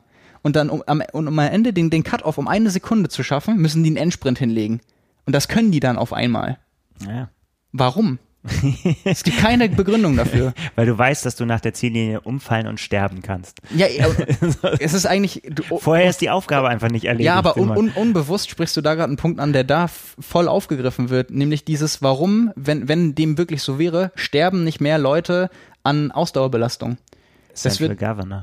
Ja, genau. Und das ist damals äh, die Begründung gewesen, die dann überarbeitet wurde. Also genau äh, darum geht es, um die Geschichte Central Governor und was sich daraus entwickelt hat, wo das herkommt und äh, das dann eben, also das, was ich auch in der Sportwissenschaft gelehrt bekommen habe als autonom geschützte Reserven, wo du einfach da nicht ran kannst, da kannst du ein bisschen, das kannst du ein bisschen verschieben, aber was einen letztendlich zurückhält und warum und dass der einfach, dass man bis heute nicht weiß, welchen Einfluss das Gehirn darauf hat. Und äh, welche, welche Rolle spielt, dass wir wissen, was auf uns zukommt, dass wir uns dann mit einer Zielsetzung limitieren, dass wir den Schmerz kennen und antizipieren. Und das ist halt unfassbar spannend und ja. halt auch direkt mit dem verknüpft, was wir halt dann gesagt haben. Also warum setzen wir uns dann auch diese, diese 59er äh, Zielsetzung, liegt ja auch nur daran, dass es dann eben schöner aussieht. Gerne. Diese Leistung, also die Leistung ist ja fast die gleiche. Eigentlich würde glatt ja sogar besser aussehen auf der, aber es ist natürlich, ja, also es ist einfach, eigentlich ist, ist dass man die geringere Zahl, die niedrigere Zahl sagen kann und dann noch so, ja, ein bisschen irgendwas. Ja. Hoch. Aber, aber, aber das ist, das ist ja halt die Frage. Weißt du, würde es was anderes mit uns machen, wenn wir nicht, nicht 59 sagen würden, sondern 45? Oder 40. Oder also klar, je, je besser du wirst, irgendwann denkst du wirklich ja auch nur noch in 10 Sekunden Sprüngen und genau. ähm, je nach Disziplin in 1 Sekunden Sprüngen oder so. Eben, ich glaube, dann wird es natürlich auch eher schwieriger, äh, dann auch wirklich sich auf eine Zahl festzulegen und dann hängt das vielleicht auch nicht mehr so mit so einem Trainingsstand zusammen. Wenn du jetzt, was ich vorhin gesagt habe, ich will unter vier Stunden Marathon laufen, äh, dann, wenn du dich vernünftig vorbereitest, dann kann das eine 3,45 werden, es kann eine 3,30 werden, wenn du richtig ja, gut ja. warst, ne? oder, oder, oder sogar noch, ne? Je nachdem, wie dein Stand vorher war. Ja. Aber ähm, das alles mit demselben Training. Ne? Ja. Und dann aber unten, da wird die Luft halt dünner.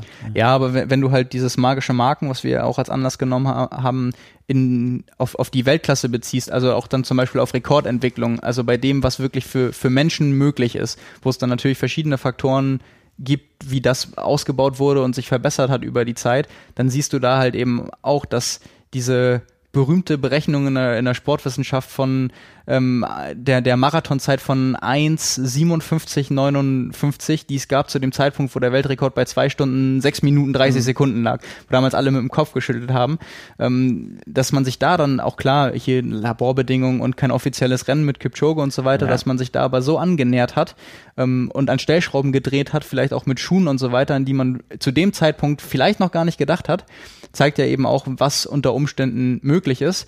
Und eine andere Diskussion ist jetzt, wie gut das dem Sport tut, auf Biegen und Brechen und so. Und wenn man dann gerade auch beim Laufen und die, die ganze Doping-Geschichte mit berücksichtigt, ähm, dieses äh, schneller, höher, weiter, inwiefern das förderlich ist und, und zuträglich ist, ist halt ein anderes Thema.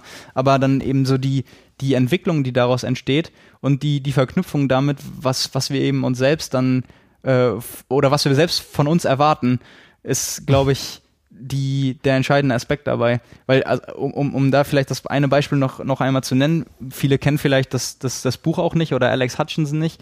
Im einleitenden Kapitel spricht er aus der persönlichen Erfahrung und das ist eben noch viel, viel krasser als bei mir jetzt irgendwie mit 35 äh, Minuten oder 33 Minuten auf 10 Kilometer.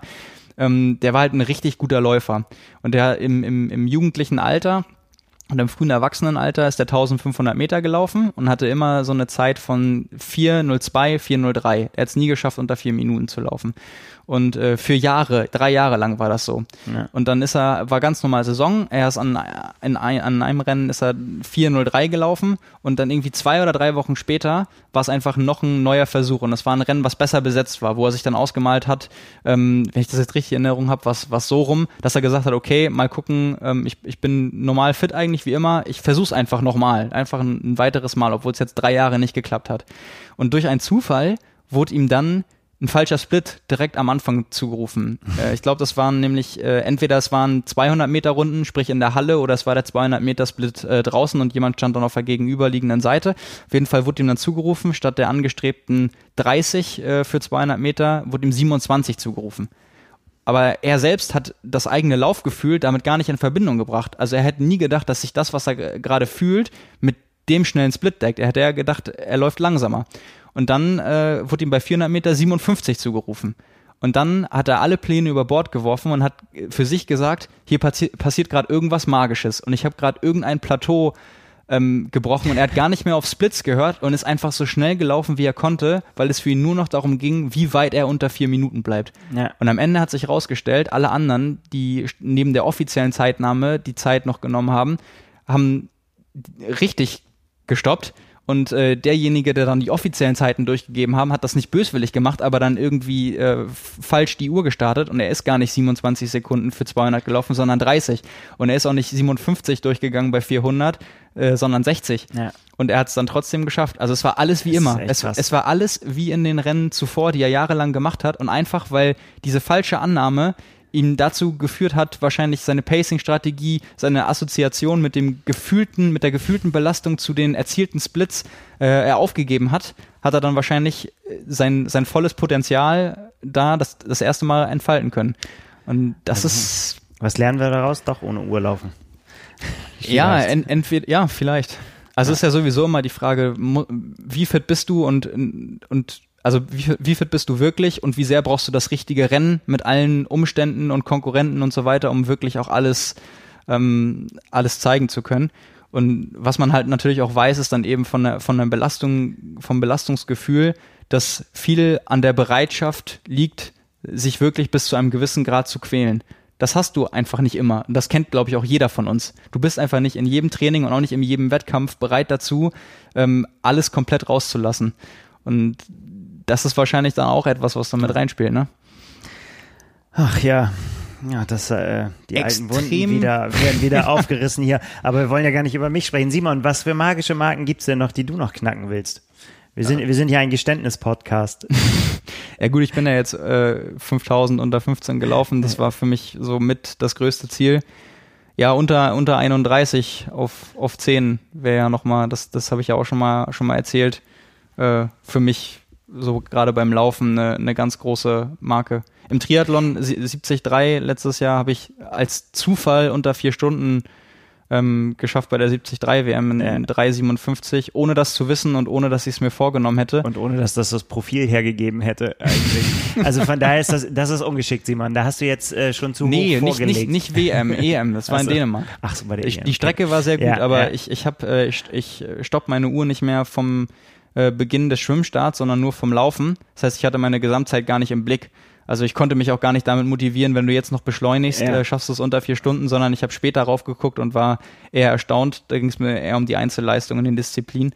Ansonsten war das immer ein langes Ziel für mich und, und gut, letztes Jahr Mexiko war halt auch mein, mein Ziel, ja. es unter neun Stunden zu schaffen. Auch versaut, die Marke. Ja.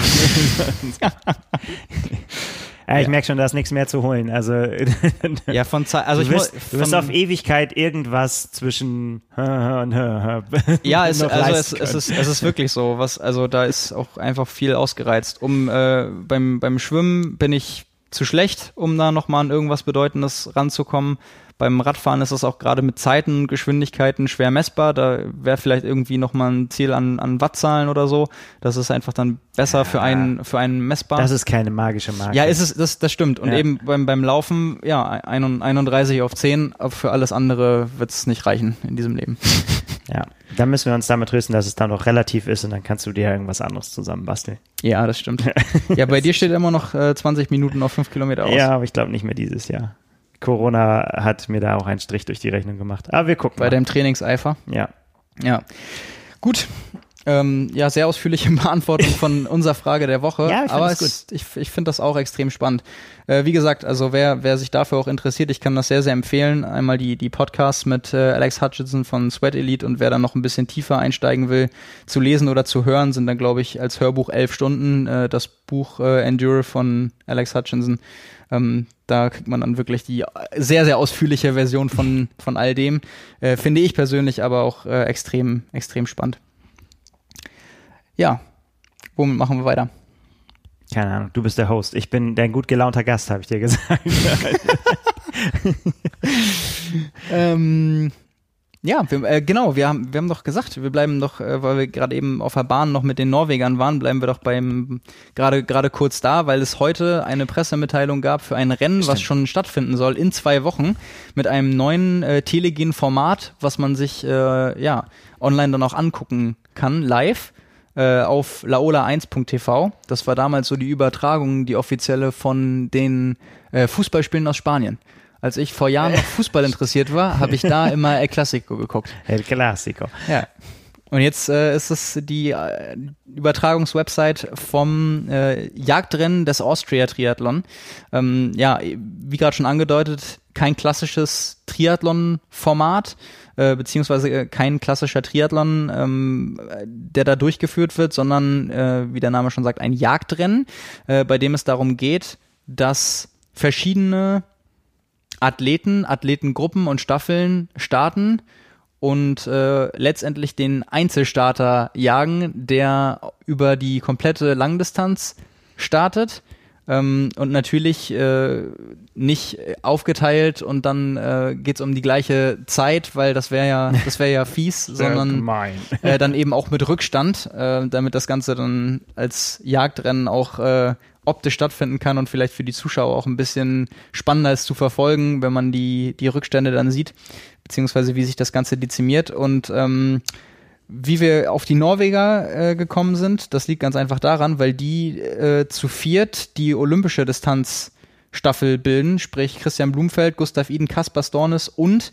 äh, als Ausnahme aus der Trainingsgruppe, aber äh, Österreicherin äh, Julia Hauser, die seit, ich glaube, mittlerweile zwei Jahren mhm. äh, auch in der Trainingsgruppe trainiert. Und ähm, ja, die vier machen dann die äh, olympische Staffel, teilen sich dann eben zu viert die Strecken auf, ähm, was dann für jeden bedeutet äh, 0,95 Kilometer schwimmen, 45 Kilometer Radfahren, 10,55 Kilometer laufen, so dass jede Staffel am Ende auf eine Langdistanz kommt. Ähm, ja, und wer der Gejagte ist, sprich alleine die ganze Langdistanz absolviert, ist äh, Christoph Schlagbauer. Äh, das ist ein Österreicher, der äh, Vize-Weltmeister äh, als Altersklassenathlet wurde auf Hawaii und jetzt als Profi startet. Und äh, dann gibt es neben der sehr prominent besetzten ähm, olympischen Staffel noch die Mitteldistanzstaffel, sprich, das teilen sich dann zwei Leute. Ähm, und äh, als, als vierte Staffel und äh, ebenso prominent das ist das Team Patrick Lange. Ähm, das wird der durch, Wahlösterreicher. Genau, das wird durch drei geteilt, allerdings dann nicht mit äh, einem jeweiligen Triathlon, sondern Patrick Lange wird schwimmen und dann gibt es zwei Joker, die jetzt noch ausgelost werden äh, und über Social Media bei einer Gewinnspielteilnahme äh, ermittelt werden, die dann jeweils 180 Kilometer Radfahren und 42,2 Kilometer laufen. Ähm, das Ganze findet statt in Podersdorf am See, also in Österreich, am 19.07. und äh, wird wie gesagt auf laola1.tv übertragen. Ähm, ja, da. Interessant. Sagen wir mal was zu den Rückständen, weil du gesagt hast, die, die starten ja unterschiedlich. Stimmt, das habe ich noch nicht erwähnt. Ja. Natürlich startet als erstes der Gejagte, also Christoph Schlagbauer geht auf die Strecke und äh, mit den Rückständen von ähm, 45 Minuten geht die Mitteldistanzstaffel auf die Strecke, 5, also 45, dann 75 für die olympische Distanzstaffel, sprich die Norweger plus Julia Hauser. Und ähm, für die äh, Patrick Lange Staffel steht das gar nicht dabei. Also vielleicht starten die auch gleichzeitig. Vielleicht starten die auch gleichzeitig. Dann kommt es drauf an, wen sie auswählen. Dann werden sie vielleicht mit, mit, mit Patrick in, in, Führung gehen nach dem Schwimmen und dann äh, kommt es ein bisschen drauf an. Ja. Vielleicht machen sie es ja absichtlich so, dass es äh, ganz spannend wird. Also wenn das äh, übertragen wird live die ganze Zeit, ist es ja immer eine Langdistanz, auch wenn sie aufgeteilt wird. Ähm, das wird ja lang dauern. Ja.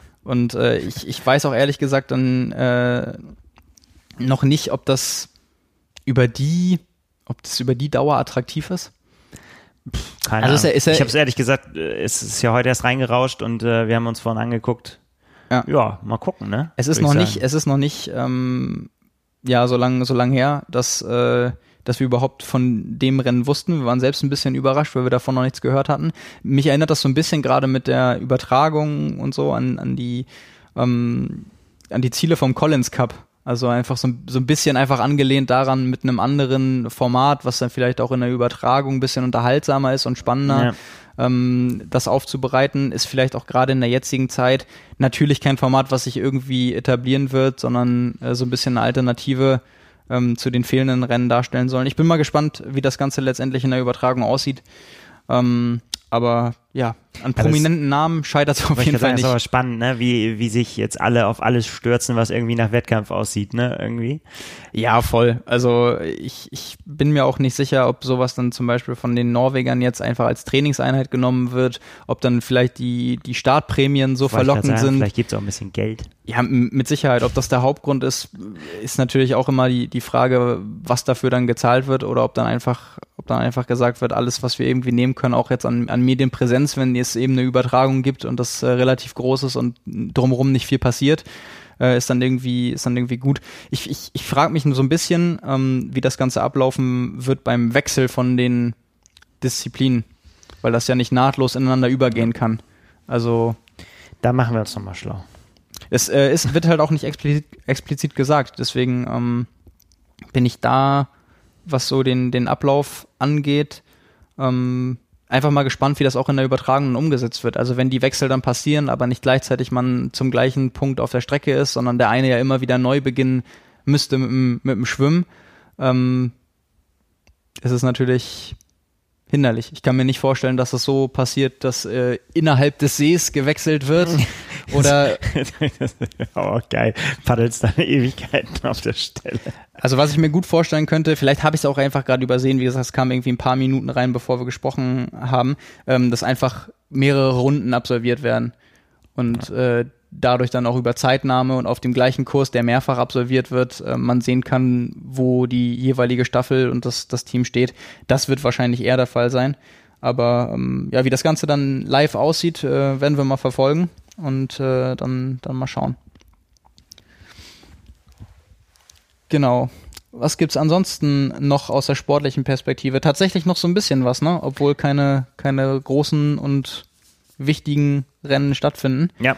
Ähm, einmal, äh, was sehr bemerkenswert war äh, und eine, eine schöne Randnotiz eigentlich, den, äh, das Resultat von einem intern organisierten Rennen, nämlich von äh, auch wie ich weiß, weil ich Kontakt mit ihm hatte, Hörer dieses Podcasts, äh, Niklas Ludwig, der ist 18 Jahre alt geworden und hat das mal so richtig gebührend gefeiert, nämlich mit einer Langdistanz die er absolviert hat in schockierend. Ja, in, in neun Stunden ja. und elf Minuten. Und äh, damit, er hatte das Projekt laufen schon über längere Zeit, dass er der jüngste Sub-10-Finisher werden wollte, dann halt auch offiziell in einem richtigen Rennen. Er wollte in Klagenfurt starten. Ähm, Daraus ist jetzt nichts geworden. Ähm, natürlich kann er sich die Zeit jetzt nicht offiziell anrechnen lassen, weil es nicht in einem Wettkampf war. Ich habe ja. mir das mal bei, bei Strava angeguckt. Ähm, das sieht alles gut aus, auch alles mit rechten Dingen zugegangen, wurde auch an, äh, an, an anderer Stelle mit Bildern und Videos ähm, schon auf Social Media äh, wurden da Einblicke gewährt. Ähm, also wirklich extrem beachtliche Leistung mit 18 ja, Jahren, klar. 9 Stunden 11, ohne offizielles Rennen für, ja. für sich, erste Langdistanz. Ja. Ähm, das ist schon wirklich, wirklich ordentlich. Ja, vor allen Dingen, ich glaube, da hilft das ja gerade. Ich meine, wenn der ist auch noch nie einen Marathon gelaufen davor, hat er gesagt. Ja. Ähm, und wenn du das dann quasi ohne diese Kulisse machen sollst. Also die trägt einen ja schon, ja, e total. egal wie schnell man jetzt sein will oder nicht. Ähm, aber das alles ohne. Aber ich, ich habe es mir, ich habe auch gesehen, was sein Verein dazu geschrieben hat und die haben halt auch, die haben auch schon darauf geachtet, dass zwar immer, es waren zwar mal Leute bei ihm, ne, beim Schwimmen zum Beispiel auch, aber dass er immer vorne weg schwimmt und dass er keinen Wasserschatten hat und auch beim, äh, Ja, also bei anderen genau. Sachen, das äh, war ihm auch wichtig, dass, ähm, dass er nicht eben jetzt eine bessere Zeit bei rauskommt, weil er da total gepaced und gezogen Genau. wurde. Ne? Und Man sieht es aber auch wirklich bei der, bei der Aufzeichnung vom Radfahren. Also ich glaube, die Splits waren so jeweils, ich glaube, er ist eine, eine bisschen über eine Stunde geschwommen, also 1.00 oder an die 1.01 ran. Ähm, ist dann 4.36, 4.38 Rad gefahren und danach 3.30 gelaufen im Marathon, also ziemlich genau fünfer Schnitt. Ähm, und das ist auch alles plausibel. Also da passen die Daten auch, wenn man ihn sieht, der ist halt weder besonders schwer noch besonders lang. Ähm, und wenn man dann sieht, dass er irgendwie 225 Watt, glaube ich, getreten hat über 180 Kilometer, dann äh, sind das bei jetzt angenommen mal einem Körpergewicht von äh, 60 Kilo oder drunter, ähm, ist das auch schon ein ordentliches Verhältnis und dass dann so ein Split zustande kommt zwischen 435, 440 äh, auf 180 ist halt auch äh, total, total plausibel. Von daher wirklich äh, Chapeau, Hut auf, äh, Hut, Hats off, wollte ich schon sagen. Hut auf. Hut, Hut auf. Hut, Hut auf. Ja. Ähm, klingt fast wie Kudos. Ähm, Ja. Nee, aber das ja, ist die gehen auf jeden Fall raus. die, ne? die gehen auf jeden Fall raus, hier und auch auf Strava. Also äh, das ist wirklich, ähm, ja, sehr, sehr beachtliche Leistung. Da muss man sich ja schon wirklich die Frage stellen, wann das irgendwann zu einer Profilizenz kommt Ja. und äh, was dann irgendwann drin ist. Will er auch Also, werden, ne? Ja, will er auf jeden Fall will werden. Profi werden und er ist jetzt, äh, er lernt Koch, habe ich gelesen. Okay. Ja. Also das zumindest das Thema Ernährung äh, ist, ist dann ja schon mal gesichert eigentlich. Ähm, Ja, also das, ähm, ja, da, da muss früher man, Berufswunsch. Ich meine, man, es gibt ja von, äh, von äh, Sebastian Kienle diese Genau. Geschichte, dass er äh, in der Grundschule aufschreiben sollte, was er werden will und er draufgeschrieben hat, ähm, ich will Triathlon-Profi werden, dass seine Lehrerin gesagt hat, das machst du nochmal, Sebastian, weil Triathlon-Profi ist kein Beruf, damit kann Ja. man kein Geld verdienen. Ähm, das ist auch die kann beste man, Geschichte. Die kann man kannst du- mittlerweile schon. Ja, das ist, das ist, das, das kannst du auch echt immer wieder erzählen. Tut er ja auch. Also, aber zu Recht, weil das einfach wirklich auch so dieses klassische Ding, alle anderen durften dann halt sowas wie Feuerwehrmann oder Astronaut schreiben. Das war dann halt, Das ist okay. das war okay. So, aber natürlich sind die das nicht geworden. Aber er Triathlon-Profi. Und äh, genauso ist das halt äh, natürlich mit, mit irgendwie so großen, großen Träumen ähm, zu einem frühen Zeitpunkt. Äh, ich meine, neun Stunden elf und gerade mal 18 Jahre ist es schon untypisch, dass man überhaupt eine Langdistanz macht in dem Alter, dass man überhaupt eine Langdistanz auf Anhieb irgendwie finisht und dann ähm, ist man ja alles andere als austrainiert. Also ich weiß das ja, Ja. selbst, ich habe in dem Alter mit Triathlon angefangen. Aber was würde jetzt der, der mahnende Arzt und Sportwissenschaftler und Trainer äh, sagen? Ich meine, Trainer hat er ja, Golo Röcken. Genau. Richtig. Und Ähm, der weiß eigentlich und auch, was er. Sportwissenschaftler und, Und Arzt. und Arzt. ähm, genau, das war jetzt Zufall, aber äh, genau, also aber ich meine, ähm, ist das kritisch, dass man sagt, irgendwie in, in dem Alter, weil ich meine, der wird ja jetzt nicht sagen, jetzt habe ich Langdistanz einmal gemacht, jetzt mache ich wieder kürzere Distanzen. Der wird ja jetzt schon da sein Format suchen. Das ist halt die Frage, ob es jetzt nur dafür war. Ich meine, er hat es ja geschafft. Wir reden jetzt schon fünf Minuten über ihn. ja. dass, äh, dass halt dieses Vorhaben, äh, jüngster Sub-10-Finisher ähm, aller Zeiten auch ihm so ein bisschen helfen sollte, vielleicht da sich zu motivieren, sich vielleicht auch ein Stück weit Namen zu machen, sich, sich darauf einzulassen, einmal kennenzulernen, was man denn die nächsten zehn Jahre davor hat, wenn er dann wirklich sagt, er möchte als Profi irgendwann erfolgreich auf der Langdistanz sein. Kann mir jetzt aber schwer vorstellen, dass gerade so jemand wie, wie Golo sagt, wir machen da jetzt jedes Jahr äh, ein bis zwei Langdistanzen, Ja. ähm, beziehungsweise mit ganz klarem Trainingsfokus. Aber es ist auf jeden Fall spannend, weil man das, finde ich, jetzt ganz selten hat ähm, oder ganz selten mitbekommt, dass jemand mit einem so langfristigen Ziel ähm, daran geht, wo man auch dann sieht, dass äh, die Grundvoraussetzungen scheinen ja wirklich da zu sein. Und man Ja. hat das halt ganz oft, gute Age-Grouper werden mal Profis, äh, erfüllen sich damit halt einen eigenen Wunsch und einen Traum, den Sprung zu machen, ähm, auch andere Erfahrungen zu sammeln und, und für sich das mal ausprobiert zu haben. Ähm, oft ist es dann aber so, dass das in einem Alter passiert, wo gesagt wird, ich entweder ich probiere das und wenn ich wirklich so gut bin, dann bleibe ich dabei, oder ich mache das mal für ein, zwei, drei Jahre, weil es meine Lebensumstände gerade hergeben für mich, für mein, für meinen Traum, für meinen Wunsch und ähm, kann das aus welchen Gründen auch immer machen und äh, danach war es das mit dem Kapitel. Ähm, ich, in, in dem Fall ist es ja sehr, sehr ungewöhnlich. Das hast du ja selten. Genau, und ich, ich weiß jetzt auch nicht, also meistens, ja, hoffentlich äh, fällt dir jetzt kein anderes Beispiel ein, ist das ja aber auch nicht so der erfolgreichste Weg zu sagen, ich bin erstmal ein paar Jahre Age-Grouper, dann werde ich Profi und dann werde ich ein super erfolgreicher ja, nee, Profi. richtig, richtig, ne, Die richtig. kommen ja, die super erfolgreichen kommen von woanders. Die haben aber in, dann in dem Alter aber eben auch noch keine Langdistanz gemacht, sondern die haben dann sich über die Kurzdistanzen, sag ich mal, hochgedient. Aber so, also so traurig das jetzt auch äh, klingt, ähm, in dem Fall sieht man ja auch schon, wenn die Schwimmzeit 60 Minuten, 61 Minuten ist, auch im Alter von 18 Jahren, dann ist halt aber auch Langdistanz der einzige Weg. Weil äh, selbst mit 18 Jahren Ja. auf der Kurzdistanz äh, würdest du 10 Minuten schneller schwimmen. Genau, aber Oder ich, acht- acht ich frage Minuten mich halt, ist das jetzt quasi für ihn ein Vorteil? Das, oder ist das ein Nachteil? Also, weil die, die Frage ist also, wenn man sagt jetzt, bis der ins beste Alter kommt, dann braucht er aber auch noch zehn Jahre, sag ich mal, ne? So, Ja. so aus dem Bauch. Und ist die Frage, hältst du das überhaupt durch, zehn Jahre jetzt Langdistanz zu machen? Das ist ja die Frage, die wir nicht beantworten können und die das Ganze so spannend macht. Genau. Also wie, du, du stehst ja irgendwann an dem Punkt, dass du von Jahr zu Jahr abwägen musst, wie realistisch ist dein, dein Traum, was bist du bereit äh, dafür zu investieren, was kannst du dafür investieren und wie sieht deine Abwägung aus zwischen ich bleib da dran oder ich muss das Ganze vielleicht aus welchen Gründen auch immer irgendwann aufgeben. Ja. Und das ist ja jetzt, äh, ist ja genau da das Spannende, wenn man sagt, ich möchte das in 10, 15 Jahren ähm, mal machen, auf einem quasi, sagt er ja selbst, Weltklasse-Niveau. Er hat gesagt, wenn man schon auf Hawaii startet, dann wäre es auch gut, wenn man gewinnt, hat er geschrieben, Ja. glaube ich, irgendwo. Und äh, dann, wenn man das äh, vorhat, auch noch als Profi, ähm, dann ist das Das natürlich. wollen wir ihm jetzt nicht als Ziel in den Mund legen. Das wäre, glaube ich, gemein, aber ähm, ja, aber äh, also die, die Zielsetzung ist ja schon sehr, sehr groß. Und äh, ich finde, solche Projekte, die so langfristig angesetzt sind, können halt total in zwei Richtungen ausschlagen. Also es kann wirklich sein, dass es die Geschichte überhaupt wird und man wirklich, also ich meine, wie krass wäre das? Das wäre auf dem gleichen Niveau wie von Sebastian Kienle, wenn Ja. der wirklich in 20 Jahren mal sagen könnte, ähm, ich stehe hier jetzt meinetwegen imaginär als Top 10 Finisher bei den Profis und kann auf diese 20 Jahre zurückblicken. Das wäre so unfassbar krass. Ähm, und genauso gut kann es aber dann einfach realistisch betrachtet auch sein, dass man nach fünf Jahren feststellt, irgendwie, ich habe es probiert, ich habe alles gegeben, es, ist, es soll einfach nicht sein. Aus welchen Gründen auch immer. Also was bei so einem langen Weg passiert, kann man ja eh nicht vorhersehen. Ähm, aber es ist auf jeden Fall, ja, finde ich immer erfrischend, sowas zu sehen. Und auch wenn, wenn jemand so eine Träume hat und Ambitionen äußert, ähm, das, das ist ja erstmal immer eine, eine, eine schöne Zielsetzung. wir behalten das im Auge. Absolut. Ja. Genau.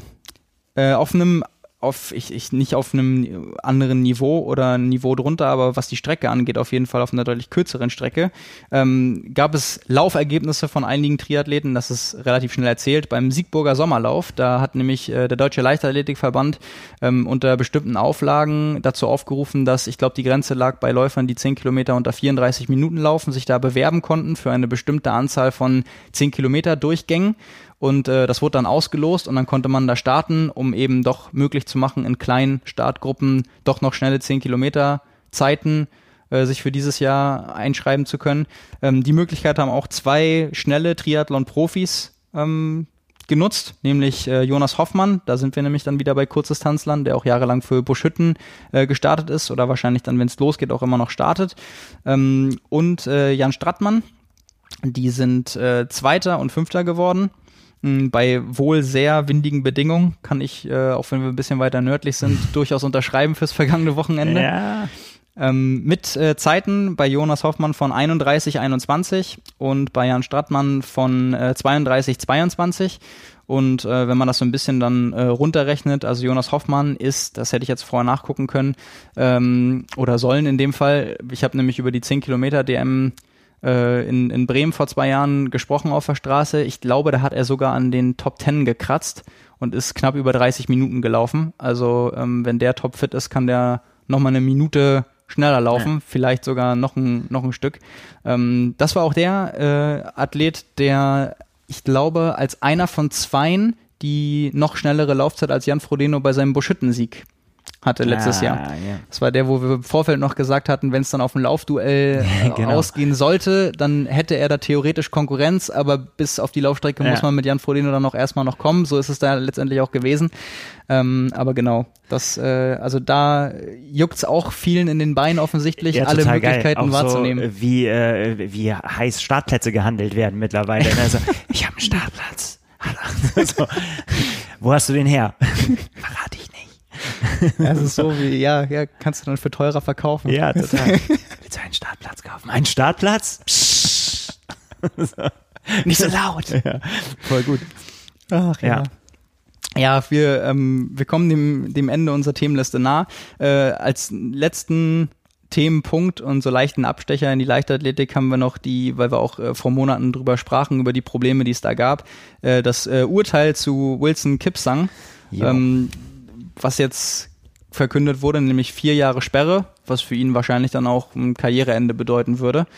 Und ähm, das aus dem Grund, weil er seine Meldepflicht nicht nachgekommen ist ähm, und drei verpasste Tests innerhalb von einem Jahr überschritten hat, nämlich dann den vierten bekommen hat und damit ein zu viel.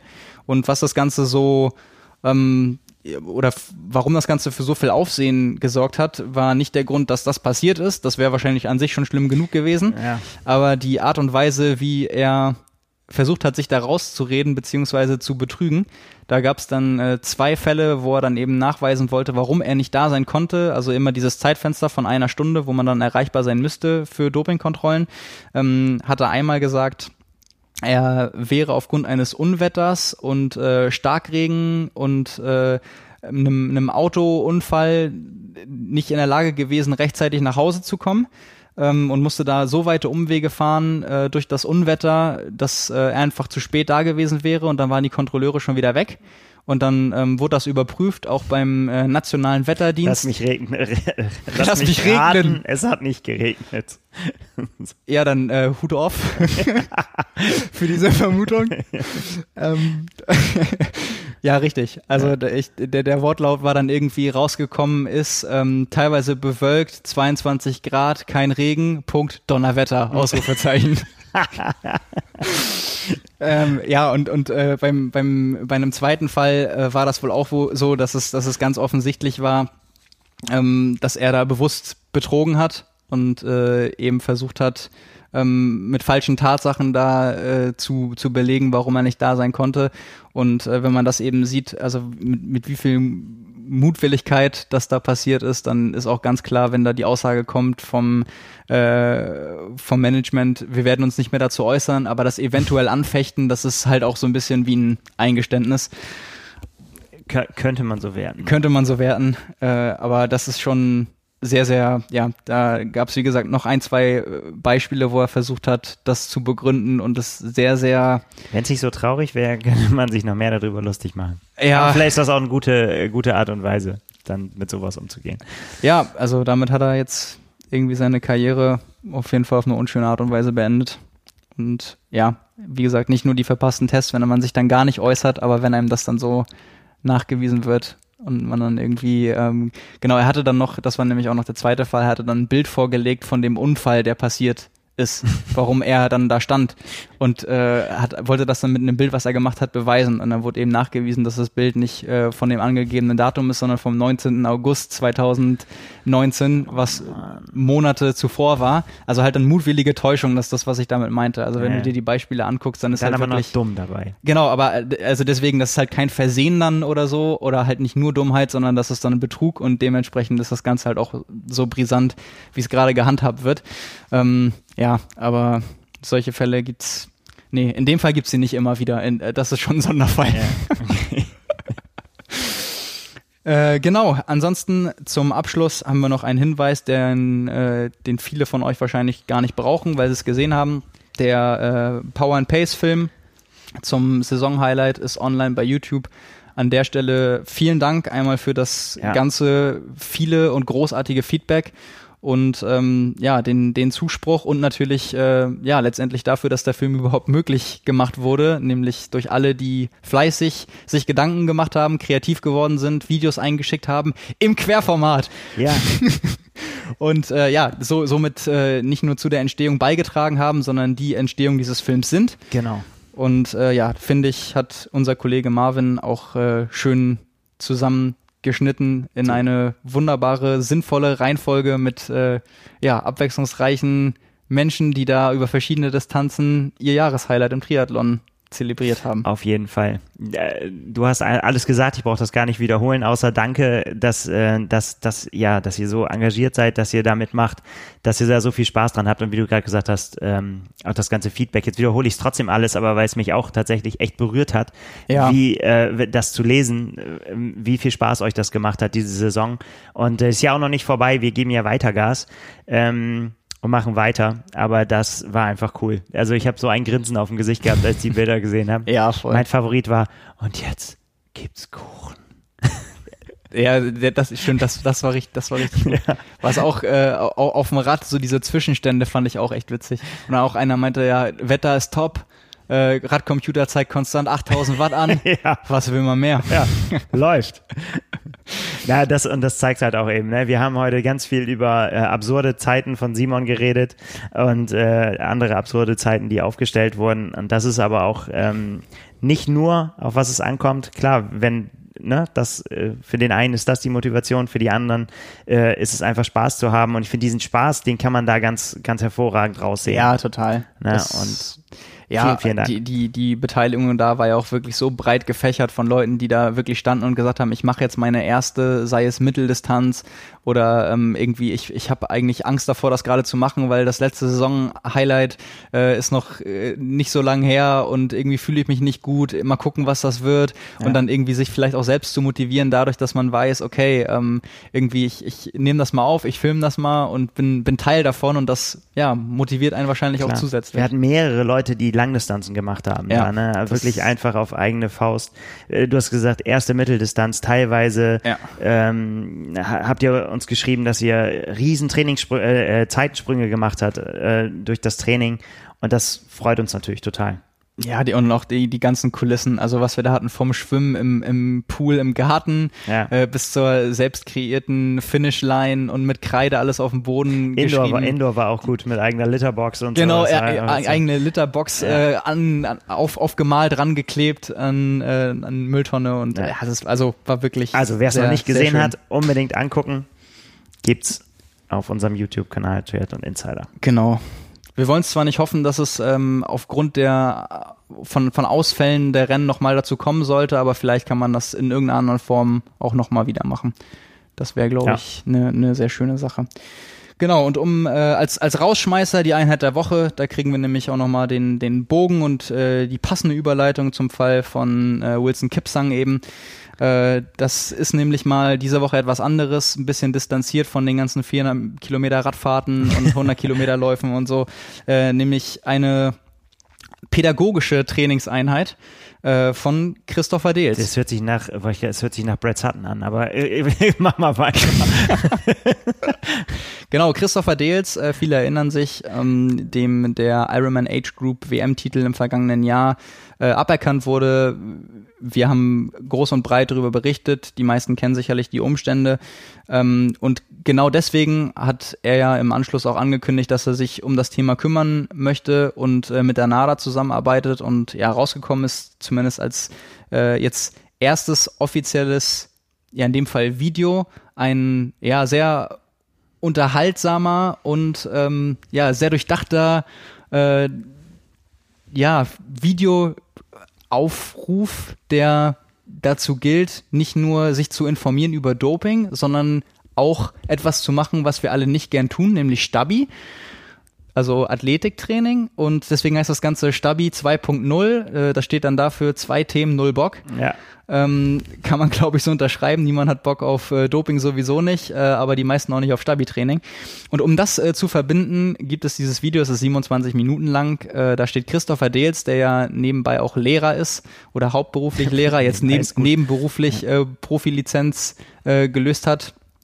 Und ähm, ja, erklärt verschiedene Aspekte rund ums Thema Doping, alles, was es zu beachten gibt, ähm, Regeln, sowas wie Kölner Liste, verschiedene Substanzen, Arten, alles, was man eigentlich wissen muss oder wie er es auch teilweise an mehreren Stellen schon gesagt hat, was er gerne gewusst hätte, was er sich ja auch selbst auf die eigene Kappe schreibt, aber aufgrund der Rückmeldung, äh, wo ja auch alles dabei war von, wie kann man das nicht wissen, bis zu, ich wusste es auch nicht, ja. äh, war es ihm und der NADA eben auch ein Anliegen, äh, da was, was zu, zu machen.